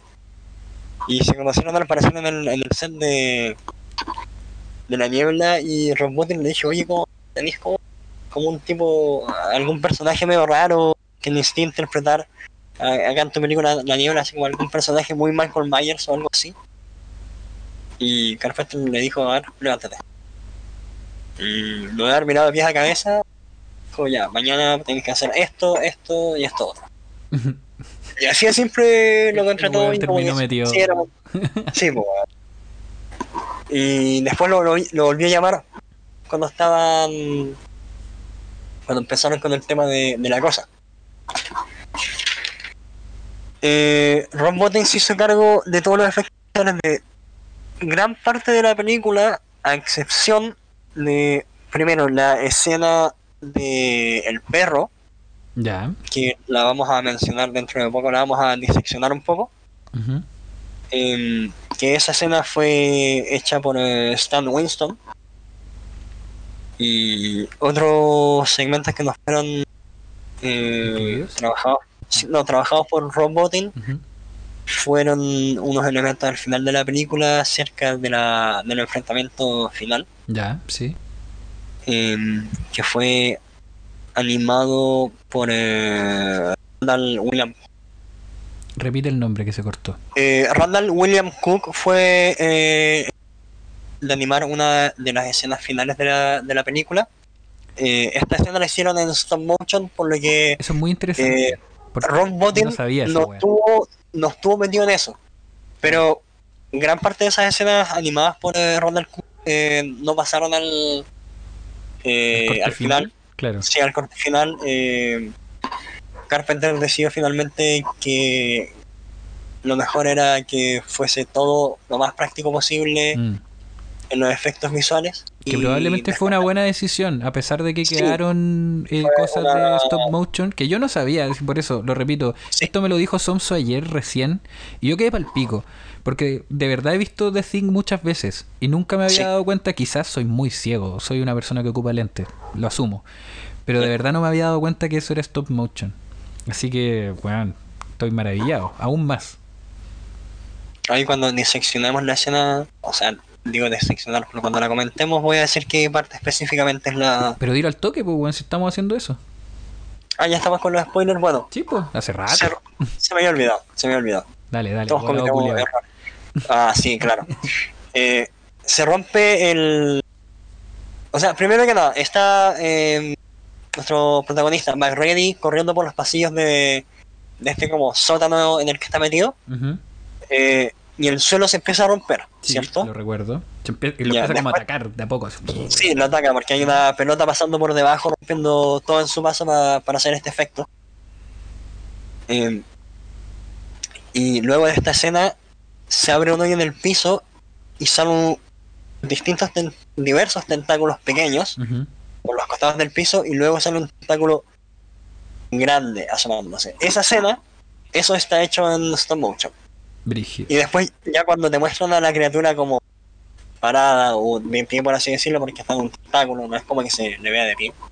Eh, cuando te muestran la, la mitad de arriba, eso ya es de nuevo el trabajo de Ron Botting. Claro, y, y eso, todo eso pasa muy rápido, pues, weón. Sí, pues Eso- pasa eso muy rápido. bacán, sí. Porque como... Eh, Eso es parte un poco también de, de, de la magia de, de esta película, porque hay. Está esta escena cuando eh, el doctor, no, no era el doctor, eh, eh, Norris, cuando el personaje de Norris tiene está a punto de, de abrirse su torso, eh, ¿quién es el doctor que está a cargo de él? Era el doctor eh, Cooper. Al que le sacan, es que weón, da lo mismo quien sea. Es- explícalo tu punto. Como- el tema es que, por ejemplo, tenemos esta toma en que Dr. Cooper va a perder los brazos en el torso de Norris. Y al momento de perder los brazos hay una toma en que se ve a el actor moviendo los brazos, botando sangre por los brazos y- Claro, que se lo acaban de la boca, y con la boca abierta, así como gritando y qué sé Sí, yo. lo recuerdo. Y uno dice, ¿cómo mierda hicieron esa weá? Así como, no, no vendieron computador en esta mierda. No, pues weón. ¿Cachai? ¿Cómo hicieron esa weá? Y lo que pasa es que hay un consiguieron a un actor amputado de ambos brazos para tomar el lugar del, del actor. Claro. Y en esa toma además le pusieron una máscara eh, lo más semejante posible al personaje del Dr. Cooper. Me encanta cómo te dije que te dieran lo mismo los nombres y seguí, insistí I- con igual. la está bien, está No, bien. igual, igual. Igual hay que ver claro que Norris tiene la criatura está bien, adentro está bien, ya. y que se come los brazos de Cooper, weón. Eh, ¿O será Blair? No, Blair es el que deja la zorra después. Sí, Blair es el que deja la zorra después. Sí, sí, sí. Eh, entonces esta escena pasa en una milésima de segundo que Pero claro, Mm, para conseguir. no se ve al weón moviéndose o hablando, solamente un- una toma súper rápida de un- alguien gritando. Entonces con Claro. el audio puesto encima funciona súper bien y eso lo hace obvio. Es que algo tan entretenido. Es que esto tiene que ver con. y- y Como que yo siento que cuando hablamos de, de, de, de películas, de, de las historias de las películas y cómo, cómo hacer una historia para que tú tengáis a tu audiencia, en este caso una hora 48 metido en esto, Enganchado. enganchado. eh, claro, Carpenter tiene esta. Por eso es tan bueno Carpenter y conocido en el terror, porque él sabe muy bien llevar el ritmo de la wea. Entonces, si tú te das cuenta, la cosa tiene muchísimos momentos en los que la weá es tranquilidad, o sea, tranquilidad entre comillas, por- como, Mm. porque es como... Igual empieza bien rápido la película. No, pero hay como hay como momentos en los que no, como cuando están viendo tele, ¿cachai? Y dicen como, ay, este capítulo ya lo vi, y te das cuenta que son VHS, y eso te ayuda a entender que los buenos están encerrados de verdad, ¿cachai? Y que tienen una rutina ya armada. Claro. Pero todo eso es tranquilo, pues, weón. No está pasando nada brigio. Pero al mismo tiempo es tenso. No quiero caer, porque soy periodista y no quiero caer como en el lugar común de decir una tensa calma. Pero es básicamente eso. Eh, entonces, Carpenter está ahí con esas escenas para que tú estés completamente de nuevo. La olla a presión, weón, se está, va a explotar, va a explotar, va a explotar. Y cuando explota, te muestra todos estos jueguitos que el weón tenía guardado. Es muy interesante cómo lo hace, porque precisamente como tú decís, vemos mm, menos de un segundo, no sé, o un segundo al personaje sin los brazos, y tuvieron que hacer el manso hueveo para ese segundo, pues weón. Sí, Pero ese segundo tú lo veí, oye, para de mover weas, pues se escucha todo. es. Está bien, está bien. que se me está desarmando el micrófono lamentablemente en, en los estudios de en las oficinas de Movitar Medito estamos, estamos arreglando, trabajando para usted. Le, le vamos a pasar la cuenta Ruth para que nos depositen si quieren apoyar el proyecto. Y ahora Y eh, no, pero sí, po, e- ese segundo, eh, editor pon la música de la Teletón ahora, ¿no? sí puede ser, puede ser. No, no, no, no. Sí, cuando digo lo de la cuenta Ruth. Ya, pero bueno. Eh, pero volviendo a, a ese momento, ¿cachai? Como que para ese segundo lo hace, hacen tanto esfuerzo Sí, y al final, por ese tipo de cosas te compráis la película. Por ese tipo de cosas tú decís, oye, la weá sigue manteniéndose y dando la mansa pelea en octubre del año 2020, ¿cachai? Como Mm. me estáis hueveando, salió el 82, pues weón. Está brigio, está así como a nada de cumplir 40 años, si no saco la cuenta mal, 92. sí. ¿Sí? sí, El saqué bien, 2022. perfecto. El 22 Claro. debería cumplir 40 años, qué brigio. Sí, ojalá este podcast siga estando de pie, dando la pelea para que. En 40 años más. No. o sea, igual sería brígido, pero no estoy apuntando tanto. En dos años más, para decir, oigan, recuerden que tenemos un capítulo de la cosa y lo grabamos hace dos años. Mm. Ahora que estamos celebrando sus 40 años. Pero, Sí. volviendo a eso, quiero que hablemos de otra escena que también es muy importante en cuestión de efectos especiales y que, como tú ya bien dijiste, no está a cargo de Botin, que son la escena de los perros, de la perrera. Eh, Botin estaba bastante sobrecargado en, con, Con- teniendo en cuenta que tenía que hacer básicamente todo. Sí, po, weón, toda la criatura y toda la weá, sí. De, de- de hecho, Botin se enfermó después de... Salió enfermo, sí, po. Salió enfermo de, de la película, pasó un año y cinco semanas encerrado en los estudios Universal durmiendo ya. Sí, dur- Eh. dormía en el estudio, es verdad, qué. Sí, do- dormían en el estudio. Y terminó enfermo, lo mandaron a los... Carpenter lo terminó mandando al hospital así que a recuperarte. Qué. Se te nota que está mal. Claro. Eh, y bueno, Botin antes de llegar a este punto de, de quiebre, eh, le había dicho a Stan Winston, que ya lo conocía, le dijo, oye, ¿por qué no, no te haces cargo de esto como para no tener tanto peso? ¿Qué no me ayudáis, weón? Básicamente. Sí. Estoy pa'l pico, necesito ayuda. Sí. Y Winston le dijo, ya, pues, no. Sí, eran amigos, tengo Claro. entendido.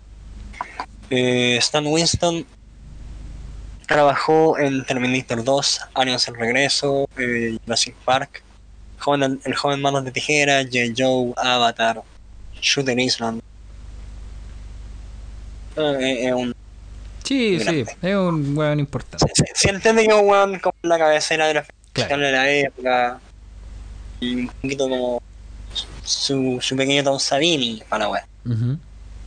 Em, y Stan se hizo cargo de hacer eh, esta escena de la perrera en que una primero que nada el, el perro que está Jet el, el perro actor entra a la perrera claro. Sí, Jet entra a la perrera y entre una un cambio de tomas entre el tomas del perro y tomas del, la, de la maqueta, por así decirlo, del perro, empiezan a hacer estos efectos de que primero que nada la cabeza, la cara del perro se abre en cuatro, Sí, eh, después de abrirse unas dos tres veces se ve el cráneo del perro en la posición en la que estaba y este cráneo cae y queda como la lengua col- colgando, pero no es la Sí. lengua, es como un tentáculo claro. extra. Eh, y esta cosa empieza a atacar a, a los perros que están ahí encerrados con él. Sí, pues le empieza a tirar este como líquido. Este líquido, eh, este líquido estaba hecho eh, en base a, a esta crema que le echan a, a Twinkies allá, que acá en ¿A crema Chile se conocen como los gansitos, Ah, que, le, ya. que le ponen a, a los Twinkies. No, no los gansitos, la, las rayitas. Sí, pero el gansito igual tiene, creo. Pero se entiende, Sí, ese tipo de crema, ¿ya? Con otra weá, pero ¿Como es ese tipo de crema. Sí, entonces es una weá dulce, entonces no le hace daño al perro. ¿no? Veis la weá con el perro ahí siendo esplasheado por, por esta weá decir, igual están haciendo, weón. Claro. ¿Por qué le hacen Es eso al pobre perro? animal. Y el weón debe Sí, estar feliz. Sí, así como después se a estar chupeteando, weón, qué, qué- qué rico, qué, Qué, rico. qué rica es mi vida, weón. Claro. Trabajo como actor y me pagan en dulce. Eh, Increíble. Esa es una vida que quiero yo, de hecho, no solo el perro. así que ningún perro fue herido durante, Excelente. ningún perro fue asimilado durante la filmación de esta Claro. película. Oye, sí, Eh. para, es que los efectos son muy buenos de esa escena en general. Cuando eventualmente terminan este perro gigante. Sí, pues, pero la, la weá es que cuando empieza a aparecer, o sea, cuando llega el, el, el equipo eh, Claro. de los humanos a, a ver qué onda, que no sé si está pasando. acordáis que, que está como esta cabeza de perro con un cuello largo, Sí, ¿cierto? sí. Ya, esa weá es un.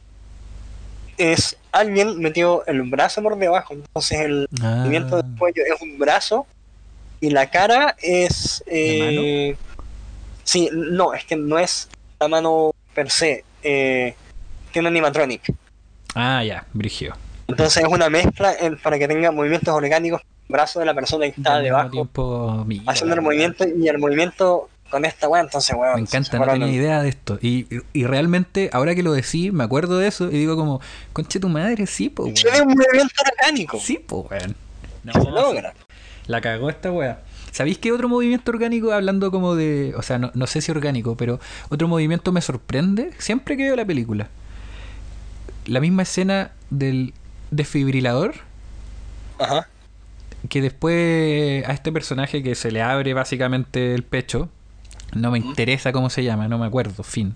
¿Estás ¿Eh? seguro? Estoy seguro. Dale tú, dilo si querís. Pero yo. Norris. Ya, Norris, supongo. Sí, sí. Eh, se le cae la cabeza y se convierte en esta araña. ¿Cierto? Ay, sí. Y, weón, me encanta que te acordáis como, oh, y la hemos visto caleta, güey. Y de hecho, cuando la vimos juntos, la Es weá fue no como, es, "Oh". no es, tamp- no es como un, ay, qué terrible, es como un, ay, qué rico. Sí, no, fuera weón, es que es como que te acordáis y decís, oh, la weá es buena. Eh, cuando se le cae la cabeza, Ajá. cómo hace el cuello como para desprenderse de su, de su cuerpo, siempre me ha impresionado. O sea, como que lo veo como látex, no sé, como que me puedo imaginar qué Eh, podría ser. Pero, Era goma, goma caliente. weón, encuentro que les queda tan bien, tan bien. Toda esa escena la encuentro muy buena, más encima después se convierte en esta araña, le salen estos ojos culiados. Espérate, es goma caliente, pero además la, eh, ¿Mm? la, la weá explotó. ¿Ya? Termina Esa- la historia, pues, esa toma la estaban haciendo y habían dicho, oye, por temas de continuidad detrás de, de todo lo que está pasando, que se abrió la criatura y le habían prendido fuego a algo ya. Claro. Entonces por temas de continuidad tenían que poner como llamas, y pusieron llamas como al frente de la pantalla, que es lo que se ve cuando se empieza a alargar el cuello. Y estas llamas con los gases que habían desprendido de las gomas calientes y el chicle que están usando y todo eso, hizo que explotara. La weá, no tenía idea. Y puta, weón, la, la weá agarró fuego, pero eso también permitió que eh, la goma agarrara otras temperaturas y que se alargara mucho más y se rompiera distinto. Ah, mira. Un, un error feliz, podríamos decir. Sí, pero no tan feliz, porque si eso no, no funcionaba, weón, se les había quemado toda la O sea, claro. Pero ya, pues, pero funcionó, por eso fue feliz. sí.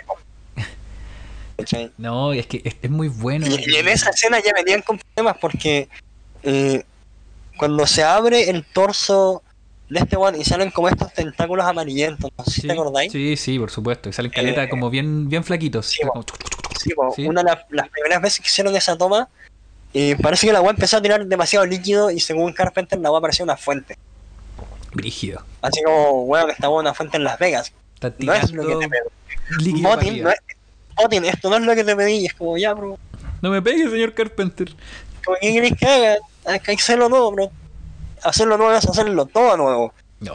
Es montar toda la weá. Es hacer pasar al actor de nuevo por todo el proceso del molde y toda la weá, o qué sé yo.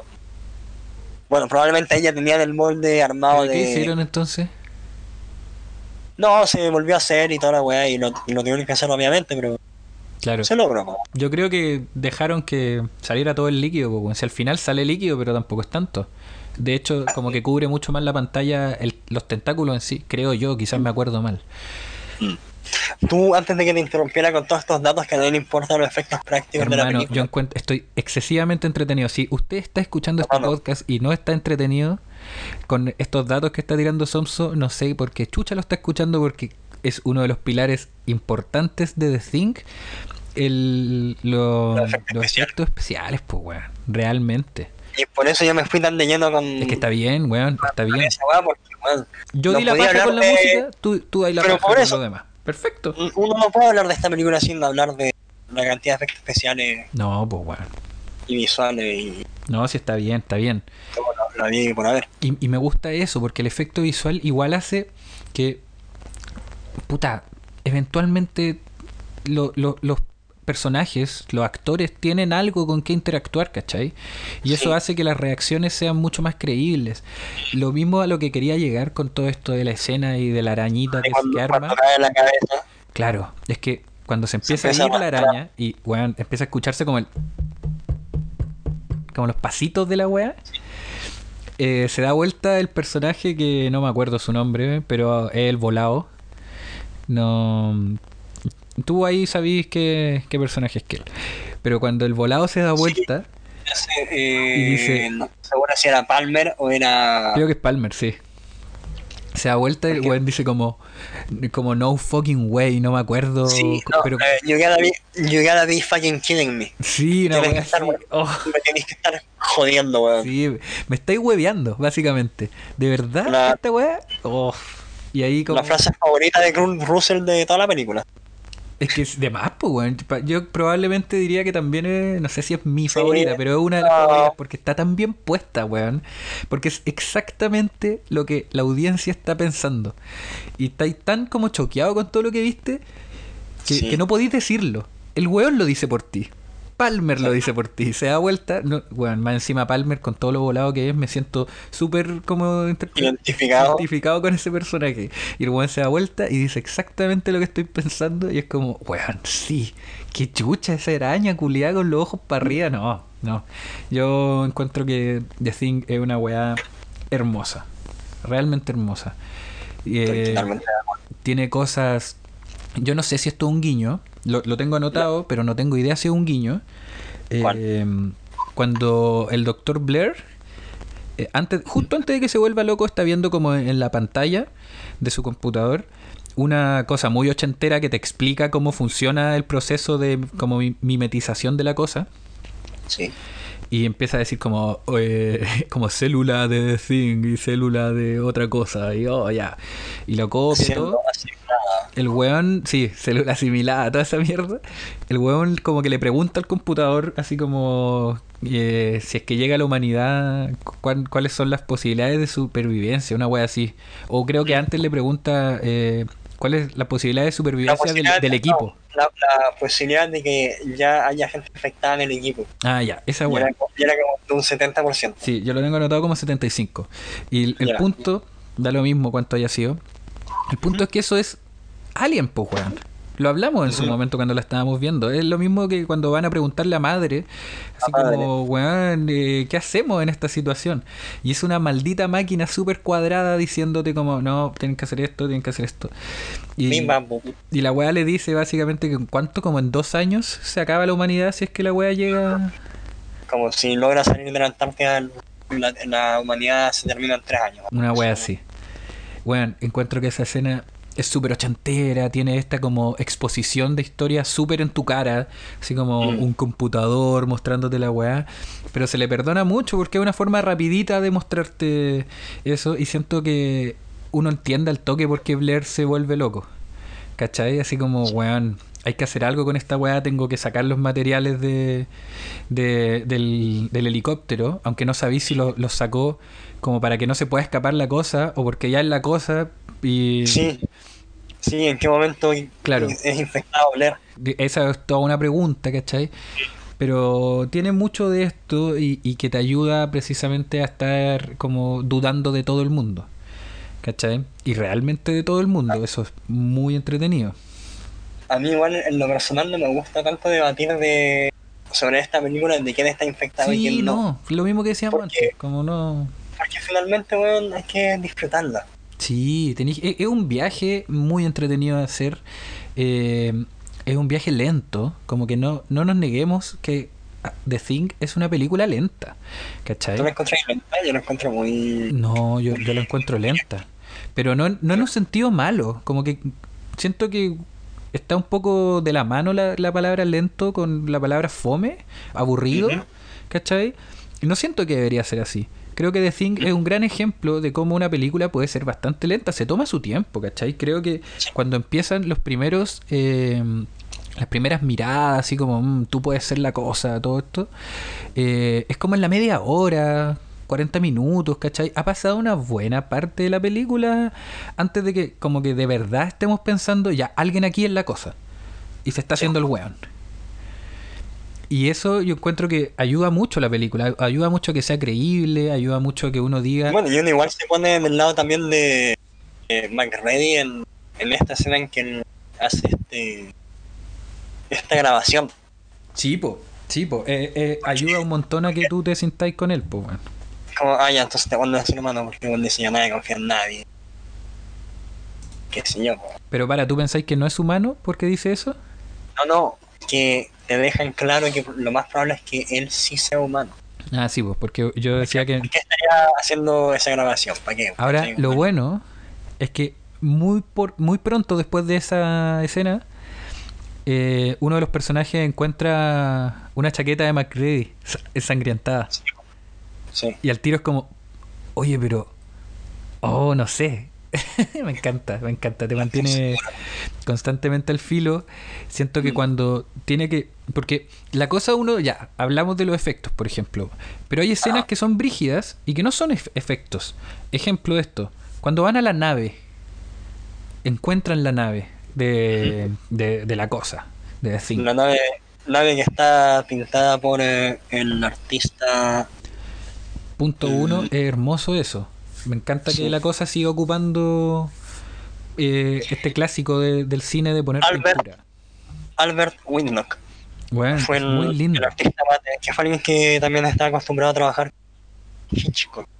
Ah, la dura. Sí. Buena. Sí, sí, por eso ayer te había mencionado que había trabajado en, en Los Pájaros. Ah, sí, pues, tenéis razón. Pero el, como esa idea de la pintura son, ese efecto.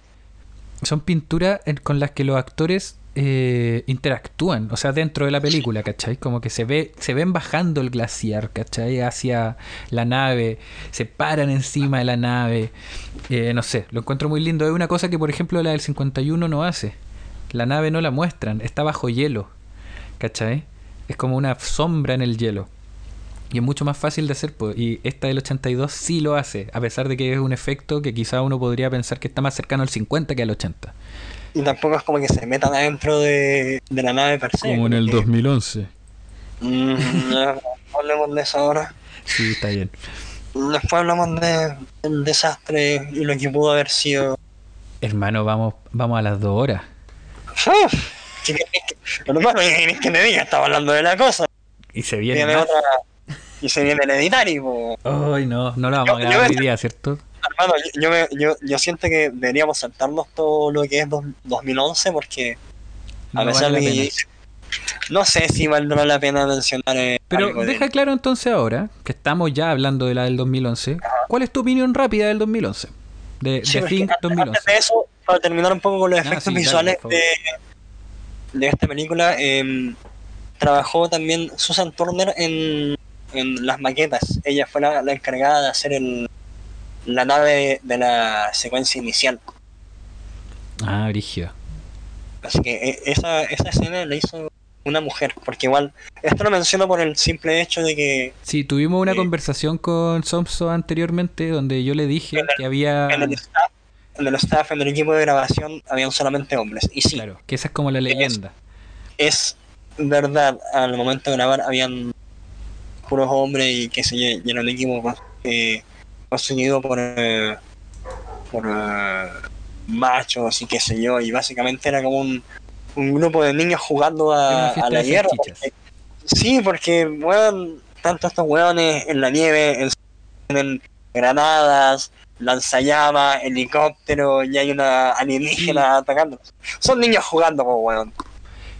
Es que esa es la cosa. Yo, eh, bueno, eh, Ah. Somso al final, no, eh, lo que el punto al que supongo que quería llegar es que igual no es tan verdad la leyenda, porque sí, Claro. mientras la gente estaba grabando no había nombres, pero igual está, ¿cómo se llama esta señorita? Susan Turner. Estaba trabajando por su lado y eh, Adrián Barbeau es la voz del computador que contra el que juega ajedrez Macri al principio, que que es la esposa de de Carpenter de la época. Sí, pues la ex esposa de Carpenter. Y claro, en la época eran, eran pareja. Pero claro. Entonces, eh, yo creo que un punto interesante, mira, yo, yo sé que dije que vamos a hablar del 2011, pero créeme que sé lo que estoy haciendo. Yo. Creo que un punto muy interesante es Soy un ingeniero, confía en mí. Confía en mí. Sé que lo que voy a decir no tiene mucho sentido por- con lo que dije antes, pero confía en mí. Hablemos de que son puros hombres. Primero que nada. En los 80, como que si bien ya existía Ripley, por ejemplo, eh, es, es interesante ver el rol que tenía la mujer, en especial en las películas de acción slash terror, ¿cachai? O sea, no sé si slash acción, terror y acción y terror, como Alien, por ejemplo. En, en las terror tenemos a la a las Scream Queens, o sea, a las Final Girls. Claro. Pero como que yo siento que el, el, el, hecho de que The Thing no tenga mujeres tiene que ver mucho con lo que tú decís, ¿cachai? Como de, de, de, este juego de niños, ¿cachai? Como muy ochentero de que vamos a jugar con armas y fuego y la weá. Pero también siento, y no tengo idea aquí si es como un pensamiento real que tuvo Carpenter o yo le estoy tratando de dar una vuelta de tuerca más interesante. Yeah. Pero siento que Carpenter debe haber entendido que meter una mujer realmente en este en esta docena de personajes podía dejarla cagar. Así como una o dos o tres, ¿cachai? Como mujeres en minoría frente a estos milicos y doctores y profesores o lo que sea, encerrados por meses, ¿cachai? Como que debe, tiene que tocar ese, ese punto en algún momento. Que es algo que sí se hizo en la película del 51. Exacto, así. Esa era toda el, el, la vuelta que me iba a dar para hablar de las otras películas. Porque Carpenter, como ya dijimos, le gustaba mucho la del 51. Y en la película del 51 que yo recuerde hay mínimo dos personajes de mujeres. Uno es muy importante y el otro me acuerdo que aparece ahí como... Porque está, ¿cachai? Está como al fondo, fin. Pero uno de los personajes es como la secretaria de uno de los doctores. Y está constantemente, bueno, se están joteando así como están... Están como con, con su romance naciente eh, con el personaje principal de la película, que es uno de los milicos, como el capitán no sé cuánto, no me acuerdo, y ella, pues bueno. Pero al final ella está ahí y no hace nada, no pelea contra la cosa, no tiene como un encuentro contra la cosa. Está ahí para hacer el interés romántico de nuestro protagonista. Nada más. ¿Cachai? Y de hecho termina la película y el periodista está haciendo este, este clásico miren al cielo y continúen mirando y la weá. Mientras el otro weón está como atrás del periodista, así como haciéndole ojito a la loca, como que terminaron bien, ¿cachai? Y van a ser familia y todas esas cosas que se hacían en los 50. Eh, y, y familia. Bueno. Entonces, yo creo que entiende que al meter un personaje ya, ya en medio de como eh, una sociedad un poco más avanzada, porque tampoco digamos que los 80 eran una sociedad que no era machista, pues weón. Sí. Sí. El propio, el propio personaje de McReady cuando pierde contra el computador le dice como cheating bitch, ¿cachai? Así perra como, tramposa. Perra tramposa, pues, ¿cachai? Como weón, lleva un computador, pues weón. Dicho sea de paso, eso nos habla de cómo McReady soluciona las cosas. Es exactamente lo que pasa al final de la película, pero bueno, ese es otro punto. Con un buen vaso de JB. De hecho, y destruyendo todo. Fin. Muy de hombre, pues, weón. Entonces yo siento, yo creo que Carpenter sabe que este weón es de hombre. De los 80. Sí, pues el hombre del 80, como que quieren ser, como que, que queréis ser más crítica, ¿cachai? Como ser un weón que dice como líneas culiadas muy ahueonadas, pero que al loco le salen cool. Quería ocupar este sombrero como de mexicano, pero el weón se ve bien con la weá, entonces vos decís, ah, oh, culiado seco. Y meter una mujer ahí, yo creo que hubiera sido cacho para Carpenter, porque probablemente no sabe escribir tan bien mujeres. Como que. La verdad. De verdad, weón. Como que en Halloween, completamente. ¿Cachai? Pero yo creo que tiene. Es lo mismo que pasa con Ripley.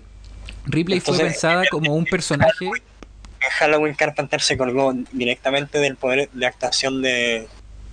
Eh, de Jamie Lee Curtis, pues, weón. Jamie Lee Curtis, ¿eso es lo que me estás diciendo? No, estoy diciendo que o sea, sí, pero no era exactamente lo que estaba diciendo, sino que eh, Carpenter yo creo que hace este personaje eh, no necesariamente con la idea de que sea mujer, hasta que ya no tiene otra. Ripley es un personaje que se hizo para que daba lo mismo el sexo que tuviera. Eh, eh, creo que Jamie Lee Curtis en Halloween es mucho más mujer en ese sentido. Como que es importante que sea mujer. O sea, la niñera. Claro, no solo por ser la niñera, sino que por ciertas decisiones que toma y todo. Pero después, en una, en una película como La Cosa, yo no sé si Carpenter puede escribirte esa mujer. ¿Cachai? Una mujer que como que de, de la pelea, o no sé si en ese momento, pero si empezáis a ver como las películas que vienen más adelante del loco, como que yo me acuerdo de Vampires, por ejemplo, porque aparece eh, eh, Laura Palmer de Twin Peaks. Entonces, por supuesto que la terminé viendo y a esa weona básicamente la hacen pico toda la película, pues weón. Tenía a James Wood eh, siendo un saco wea con ella, pues weón. Toda la película. Entonces, y weón, Prince of Darkness es como simplemente un... La mina también es interés romántico y tiene como un final trágico, no sé, ¿cachai? Como... Eh, no sé si Carpenter estaba tan preocupado de esas cosas. Y es una de las razones por las que creo que la del 2011 agarra un personaje femenino y lo pone al frente. ¿Cachai? Así como, ahora sí vamos a tener una mujer protagonista, porque The Thing eh, siempre como que se ha pasado por la raja a las mujeres, entonces ahora lo vamos a hacer bien. Y lamentablemente no les sale tan bien. O la, la, parte, la parte de la mujer, ¿tú decís no le sale tan bien? ¿O la, película. a ver, responde las dos. Ah. Responde las dos. Primero, ¿le sale bien el personaje de mujer? ¿De la mujer? Sí. ¿Sí? Sí, sí queda bien. Porque además lo, que logran hacer en el 2011, que un pequeño aplauso ahí a, esto, es que no la convierten a Kate, personaje, sí, Kate, no la convierten en el interés romántico de, nadie. Perfecto. Eh, se nota que hay amistad entre algunos que conoce algunos personajes de antes y qué sé yo, pero... Claro, pero no es necesario que se coma a nadie como para que tenga... Exacto. Sí. Para, que, para que ella siga siendo la, la líder. Claro. ¿Cachai? ¿Y la película funciona? Eh, no. Mira, ¿cómo te digo? Mm, no. ¿Qué no funciona según tú? Lamentablemente aquí lo que pasa es que eh, la decisión del estudio de haber puesto efectos prácticos, o sea, haber puesto efectos de CGI por sobre los efectos prácticos, que era como habían decidido grabarla en un principio, porque era obvio, estamos haciendo un remake de la cosa. ¿Cómo vamos a meter CGI si se trata de efectos visuales que sean palpables? Y toda la película se grabó en, con ese aspecto. Con, con efecto práctico con efecto práctico. Sí, Y después le tiraron capas y capas de, de CGI encima. Qué brillo.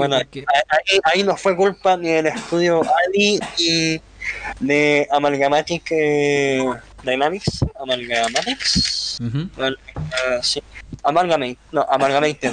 Oh, weón, quedáis la cacha con los nombres, hermano. Te demoráis un kilo en decir Amalgamatic. Amalgamated Dynamics. Ya, ahí está. El estudio ADI, que fueron los encargados de la de, de efectos especiales visual. Esos son los culpables. Sí, los culpables y no tan culpables porque también se vieron como forzados a hacerlo. Por el estudio, claro. No es, no es un... Al final los más culpables son, son, los de Universal. Sí. Sí, porque el estudio ADI no es un mal estudio. Eh, ellas trabajaron incluso en en la última película de Pokémon de Detective Pikachu. Ah, mira. Ya, no son malos No, y les compro completamente sus Pokémon. Por supuesto. Pero bueno. Esas, entre otras más, pero, pero bueno. Ya, pero no funcionan los efectos. Yo creo que es lo primero que uno sabe cuando googlea la cosa del 2011. Como que te, hacen un, un, versus en muchos videos sobre cómo se ve la película y cómo eh, hacían los animatronics. Yo quedé para el pico porque vos veíais los animatronics y decíais como, oye, pero weón, esta weá está excelente, ¿cachai? Sí, po. Y después veis la weá que quedó y es como, pero ¿qué? ¿Qué, pasó? ¿Qué pasó? Claro. Pero además de eso... ¿Dónde quedó el piloto Alien? ¿Qué me dado un final Tetris? ¿Qué es esta weá? La gente que haya visto la de 2011 va a entender a lo que voy. Yo... Eh, quizás el piloto no, pero inicialmente el final de la película del 2011 iba a terminar entre un enfrentamiento entre Kate eh, la personaje principal interpretada por Mary Elizabeth Winstead ojalá lo haya dicho bien. Sí. Ramona Flowers. Yes. Eh, iba a tener un enfrentamiento contra una criatura que era básicamente un piloto alienígena que se había conectado a la nave de donde venía y qué sé yo y al final terminó reemplazando todo esa belleza que habían hecho efectos prácticos, le pusieron una versión hedionda de un alien hecho por CGI, a la cual le pegaron la cara encima del el último El último en morir. humano, el, el último humano que se supo que fue eh, asimilado por la cosa. Claro. Un poco a cómo termina eh, la del 82, que Sí, tenemos la cara del Dr. Palmer. Sí, po, es verdad eh, eso. Eh, Dr. Palmer eh, dentro de esta criatura final. Pero, por ejemplo, y aquí yo quiero irme a otro tema que es como, y también lo hablamos en su momento, es que hemos estado hablando como tres días de la de, de Zinc con el, con el Somso, weón. Ha estado brigio. Pero, que es esto de que, según yo, no estaría bien haber mostrado ese piloto. No me gusta tanto esa idea. No, no digo que la nueva criatura me guste más, porque ni cagando, es horrible. Hubiera preferido la criatura piloto. Pero yo siento que es un poco mostrarte, quitarle misticismo a The Think. ¿Cachai? El hecho de que ya estén en... ah, Es que estamos tirando spoilers del 2011, pero me importa una raja ya a esta altura. Chao. Si no la vieron, eh, puta, véanla igual si quieren, pues, weón. Eh, Como tú. Sí, weón, filo. Filo con la wea. Sí, el. Como que siento que están tan preocupados de como hacer guiños a The Thing del 82, como por ejemplo hacer que la criatura final tenga la cara del último weón asimilado por The Thing, igual como en la del 82, que, que olvidan hacer que la del 2011 sea su propia wea. Sino que está constantemente tratando de decirte como, oye, ¿te acordáis de eso que pasaba en la original? Cacha, ahí está el cubo de hielo. Ah, ¿cómo te quedó el ojo? ¿Cachai? Mira, acaban de calcinar a ese weón y quedó con dos caras. ¿Te diste cuenta? La zorra, ¿o no? Como que te van dejando esas weas, Eh, pero y- el fanservice el fanservice. pero te los re- remarcan, pues, weón. Como que la película se trata de eso. La película se trata de ver cómo pasaron las cosas que tú veías en la del 82. ¿Cachai? Si tú no ves The Thing Pero del hay- 82, pero Hay escúchame, escúchame. como Si tú no que- ves la de Thing del 82, The Thing 2011 no funciona. Y eso Sí, creo sí que... No, weón. Sí, como una película de alienígenas. Una wea más. No, pero no funciona como una pe- buena película, ni de cerca. Todo, No, todo, todo lo que podemos... Como película de alienígenas, no como una buena película. Nada, ya sí, pero está tan, tan hecha en los cimientos de la del 82 que como Ya. que no, no puede ser su propia weá, porque lo único que está intentando hacer es recordarte la del 82, ¿cachai? Es un poco como las nuevas Star Wars, weón. Así como mostrarte, oye, Han Solo y la weá, y ¿cachai? Como mira, ¿te acordáis de cuando él decía cosas bacanes? Bueno, ahora va a decir algo muy parecido, ¿cachai? No sé. Chewbacca, no, porque nadie lo vio.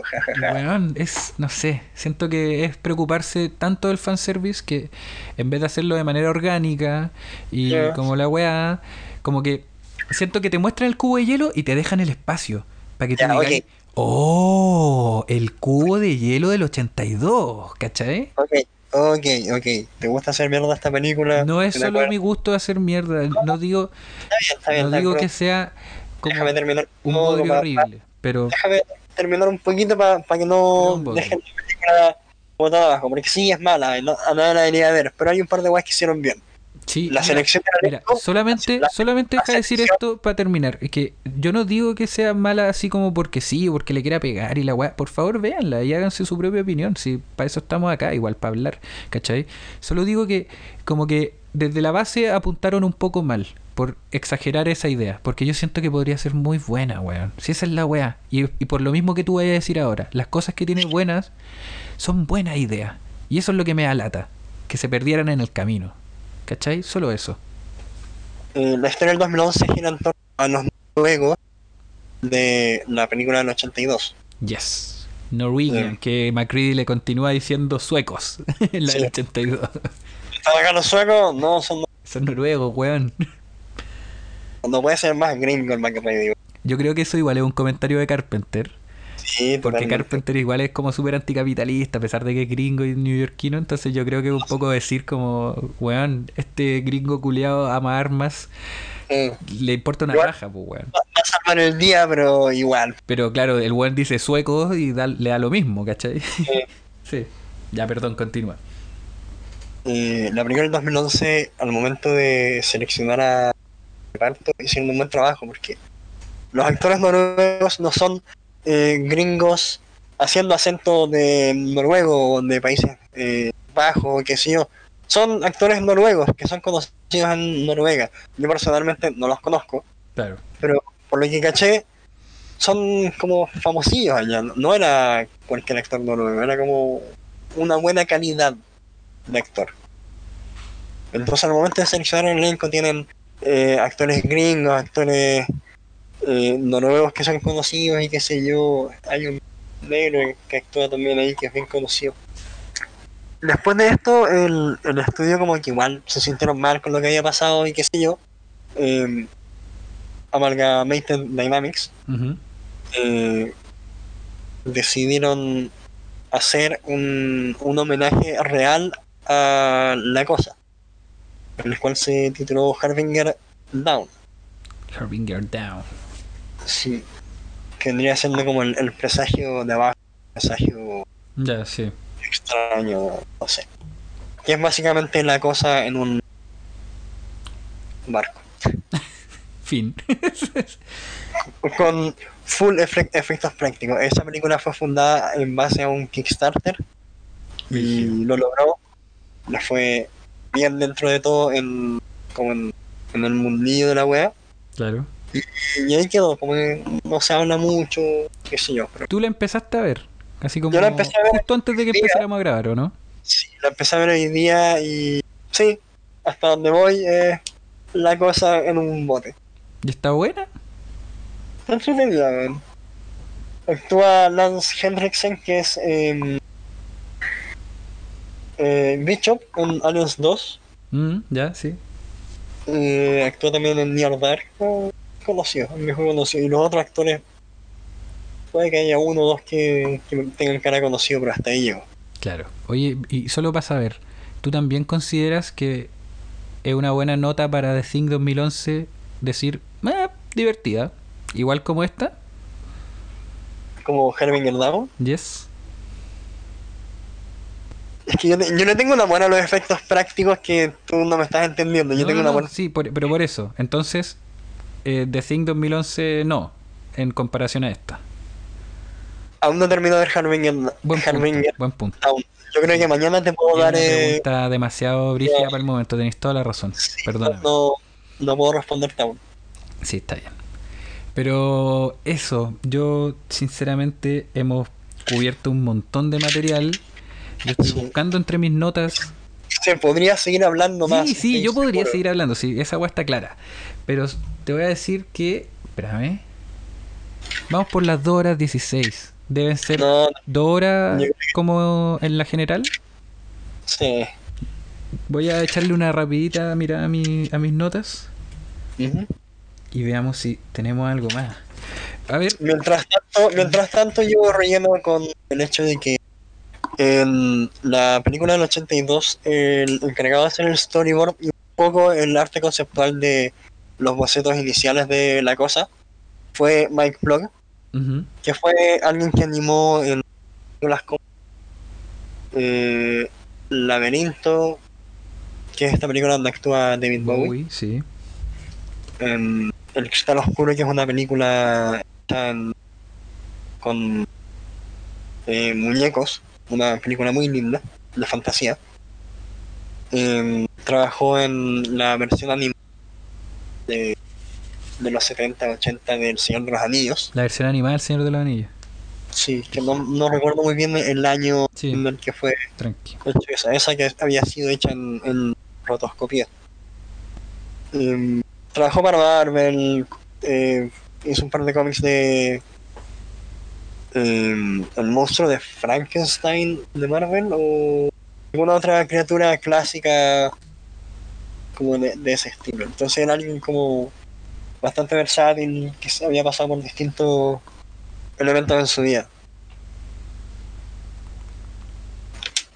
Ya, yo quiero, tal como tú recalcaste eso, quiero recalcar dos escenas que- de las que me acordé. eh, y que creo que no podemos cerrar este podcast sin mencionarlas. Sin mencionarlas. Sí. Primero, bueno, me acordé de otra. Es que, primero, cualquier transformación de la cosa. Me acordé de Mm. cuando Palmer es, es The Thing. Cuando están todos amarrados al, al sillón. Ya. Y, y la escena en sí, toda la escena del, del, del- ¿Cómo se llama? Del examen de sangre. ¿Cachai? Mm. Es muy bueno porque, primero, Carpenter, como igual como decíamos antes, que, que sabe hacer muy bien estas cosas de, de- de ritmo, el weón te muestra a, a- ¿Cómo se llama el que tenía la pistola al principio? Como el capitán de la wea. Eh, Digámoslo en sheriff. Sí, el sheriff. Gary, Gary o Gary, una wea así. Ya. Ese weón está sentado y ya lo, ya lo acusaron una vez. Porque Sí. le dijeron, tú eras el único con la llave para, hacer, para meterte a la weá de la sangre. Entonces, Al banco de sangre. al banco de sangre. Entonces vos probablemente eres el que, el que saboteó esta weá, pues, ¿cachai? Y el weón entonces está como... Todos tienen los ojos sobre él. Sí. Acaban de pasar tres exámenes de sangre, si mal no recuerdo. Y Gary dice como... Eh, weón, basura. esto es una mierda, así no demuestra nada. Y McCready le dice, ya vamos a ver un poco, weón, te vamos a hacer a vos al final. Entonces ya toda la historia te está diciendo, loco, Gary es el weón, claramente, está desesperado. él, no te muestran en ningún momento en la cámara el one que le van a, hacer el test. Exacto. A vos se te olvida que McCready tiene en la mano no a Gary, no a otro weón, tiene a Palmer en la mano, que es un weón que ya se te olvidó a vos. Y va, lo pone, conche tu madre, salta la weá, todos pa'l pico, el lanzallamas de McCready no funciona, y Palmer se convierte de una manera, oh weón, Sí, empieza como a derretir, los weón. ojos por dentro, se le abre la cabeza por la mitad, weón. Es increíble, Ahí increíble. es cuando se come a, a Windows, ¿o no? Creo que sí. Y hay como un muñeco con las patas para arriba, así, Esa escena es extremadamente violenta, yo encuentro. Sí, weón, es brigidísima. Debe haber sido muy brígida para el año en que salió. Bueno, esa es una escena que termina en otra muy bacán, que son estos pequeños momentos de, de comedia que igual tiene la película, como para soltar el, la neura que te dio todo lo que pasó recién. Creo que había esa frase que se pega eh, Gary, es una de mis favoritas de la Weón, película. yo creo que sí, yo creo que esta me, me, me gusta más que la de Palmer cuando dice como no fucking way. Eh, Sí. Que es como así, no me acuerdo exactamente, pero el weón dice como, puta, si no les molesta, caballero, así, en, en algún momento me gustaría salir porque como no quiero estar atado al puto sillón, weón, lo dije, lo parafraseé como el pico, pero búsquenlo. Es muy bueno, es muy gracioso. Eh, más encima el weón lo estaban casi que a punto de matar por la weá, entonces obvio que quiere salir. Y el weón vivió todo el ataque de Think amarrado, weón. No voy a hacer absolutamente nada. Weón, pal pico. No, esa escena, pic de la comedia, aguante Carpenter. Y otro pic de la comedia que tiene es cuando van a ver a Blair, cuando ya está encerrado afuera, y abren la ventanilla y el weón tiene. La, la- la soga y está como comiendo una lata de, tu de frijoles o alguna weá está listo para suicidarse el culiado. Y weón, me encanta que nadie dice nada en esa escena sobre la soga. Solo está ahí. Y como que todos, así como se hacen los weones olímpicamente. Y de hecho el weón dice, estoy bien, déjame salir. Y le cierra la weá en la cara y se va. Y lo deja con la soga, así filo. Es muy brígido. Es muy brígido. Y siento que es un detalle tan bien logrado de, de Carpenter. Eh, Yo creo que el, el detalle mejor logrado es que nadie se dio cuenta que Kim David tenía el brazo roto en la película. ¿Quién? Child. Ok. La dura no sé, no. Después como de, de más de la mitad de la película tiene un brazo roto y le quitaron el, el, el yeso del color de la piel y después empieza a usar muchos guantes. la weá es buena. Hay, hay varias escenas en que se hay una escena en que se pone como detrás de de McReady y intenta como esconder el brazo, pero igual se ve el yeso. La weá buena, no tenía idea. Que tengo ganas de No, yo verla de nuevo, tampoco. weón. Tampoco me, me enteré viendo este documental. Y que origen, porque imagínate que la hemos visto caleta y no nos habíamos dado cuenta de eso. No damos cuenta de esa weá. pues. Sí, mira, yo la única crítica que le puedo hacer a la película, que como que en- siento que no, no, no lo cuenta tan bien, es como esta idea de que al final la cosa estaba creando esta nave eh, como bajo la nieve. A mí esa idea me cargó. Como que no la... No la... A mí sí, esa idea me cargó. no la entiendo tanto, Oye. o sea, como que la entiendo, pero... De, de hecho, ¿a qué me refiero con que me cargó? Que cada vez que la veo se me olvida esa escena. Sí, Así como que es tan poco importante. Es que esa es la weá, siento que como que es una idea demasiado grande para lo poco que explican. ¿Cachai? está como haciéndose una, una nave tipo Superman en la que Sí, entonces como una mini nave y es como, bueno, es horrible. sí, a mí no me gusta tampoco esa idea. Siento que The Thing, mientras menos lo expliquís, mejor. Por eso también siento que la idea de mostrar un The Thing al final de la del 2011 hubiera sido pésimo, ¿cachai? Pero es creo que lo único que le puedo criticar. Incluso, hablando de la del 2011, eh, con su fanservice excesivo que ya nombré, eh, hay una escena que es la final, la pelea final contra The Thing en la del 82, cuando la que tú mencionaste, el suelo empieza como a acercarse a McCready. Sí. Donde están es un suelo como, como de nieve y como madera al medio, ¿te acordáis?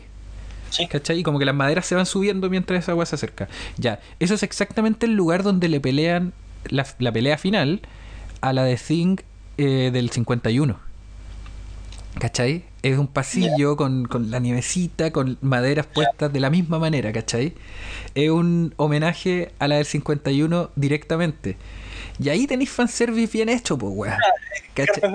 No, no- fue el único que lo hizo, también le hizo homenaje al, a la cosa quemándose.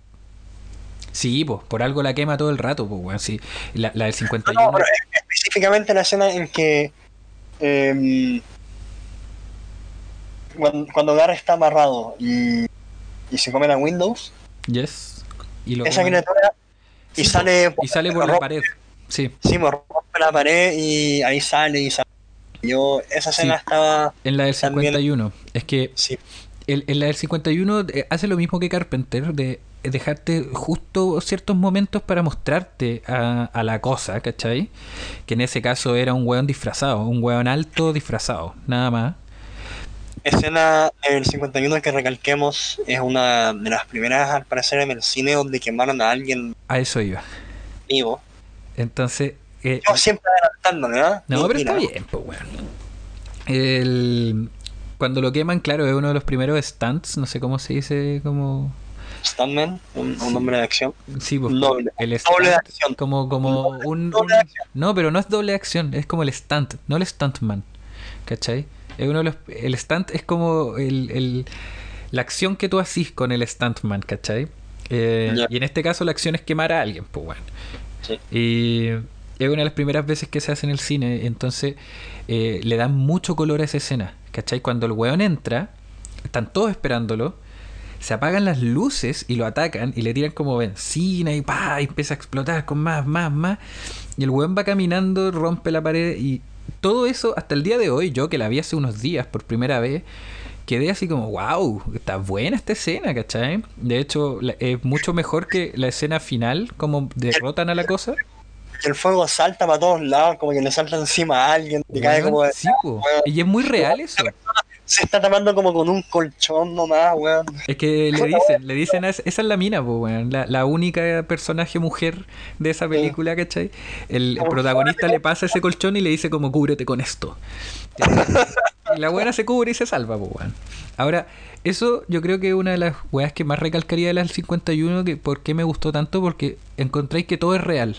¿Cachai? Excepto el final, cuando están como todos, weón, coqueteando y, tirando talla y acaba de un alienígena culiado intentar matarlo. Como que eso no me lo creo, pero todo lo demás, siento que sí, ¿cachai? Como el fuego saltando para todos lados, la- las interacciones como de los hueones, eh, a pesar de que son muy acto- actores de los 50. Y una weá muy bacán es que los locos hablan, me di cuenta porque los subtítulos de mi película que me bajé, como Hablan encima de la otra. hablan encima del otro porque los subtítulos no pueden ir tan rápido como los weones están hablando. ¿Cachai? Hay partes Sí, que güey. yo entendía porque es inglés y yo puedo entender un poquito de esa weá, ¿cachai? Pero el subtítulo no alcanzaba a decir muchas cosas. Y es porque los weones se interrumpen. Y eso ayuda mucho a que creáis que la weá es verdad. Mm. Entonces, no, yo. Bueno, ya podemos hablar que la, que la cosa es una, es una saga, básicamente. Tenemos tres películas de ella, hemos terminado hablando de las tres un ratito. Eh, Sin mencionar el juego de la de hay, PlayStation claro, 2, hay, hay mucha Que- historia que podríamos. que según Carpenter es canon, pero de ahí del juego no nos podemos meter, no sabemos. No sabemos nada del juego. No pero- quisimos indagar más porque Sí, ya con lo que te demasiado. es lo suficiente ya. Y yo creo que este es el momento de ir ya despidiéndonos. Eh, a pesar de toda la mierda que dije la del 2011, yo digo que igual la veamos, ¿cachai? Porque, bueno, hay que hablar de estas cosas y hay que saber por qué no nos gustan las cosas que no nos gustan. Así que, eh, nada, pues. Espero se hayan divertido tanto como nosotros haciendo el podcast, porque yo en este capítulo la he pasado súper bien, weón. ¿Qué querés que te diga? Uf, uf, uf. Y ojalá que el capítulo de mañana igual de. de jaladísimo como este, a ver. Sí, duerme, duerme bien, weón, porque mañana tenemos que hablar de Dormir, no, me voy a ver algunas cuantas películas de Ari este. Cuando. Vamos a ver el, el corto de Ari Aster, pues, weón, para hablar. Ay. Voy a, voy a- voy a pensarlo. Mira, solo vamos a dejar como, como para que. como un pequeño tráiler del capítulo de mañana, que vamos a hablar de Hereditary de Ari Aster, su director. Ujú. Somso intentó ver el corto que yo le mandé sobre Ari Aster, que yo no he visto todavía, pero sé de qué se Después trata. de, después de estar trabajando todo el día sobre Ari Aster. Entonces Y no es por las Cuatro mi minutos y dijo. no fue por las puras. No, pero no digo que haya sido por las puras. Es que si no hubiera estado en el estado que está por haber estado tanto rato en Hereditary, Ari Aster y viendo entrevistas de los actores y indagando weá, quizás el haber empezado ese corto no hubiera sido como tan tan golpe en la boca del estómago como lo fue. Sí. No, pero está bien. Somso duró cuatro minutos viendo eso. Con eso los dejamos. Los esperamos. No sé si vamos a subir estos dos capítulos un día después del otro o el mismo día. Tampoco creo que lo deberíamos definir ahora. Pero nos escuchamos en el próximo capítulo de Hereditary. Que no sé si va a salir al toque o después. Muchos besitos. Feliz Halloween, feliz torneo, ojalá lo hayan pasado bien. Sí, y gracias por participar y escucharnos, Juan. Esto se va a seguir repitiendo. Si, si nos siguen apoyando, esperamos tener más torneos que no necesariamente sean de Halloween. Las dejamos ahí. ¿Mm? Adiós. Bye.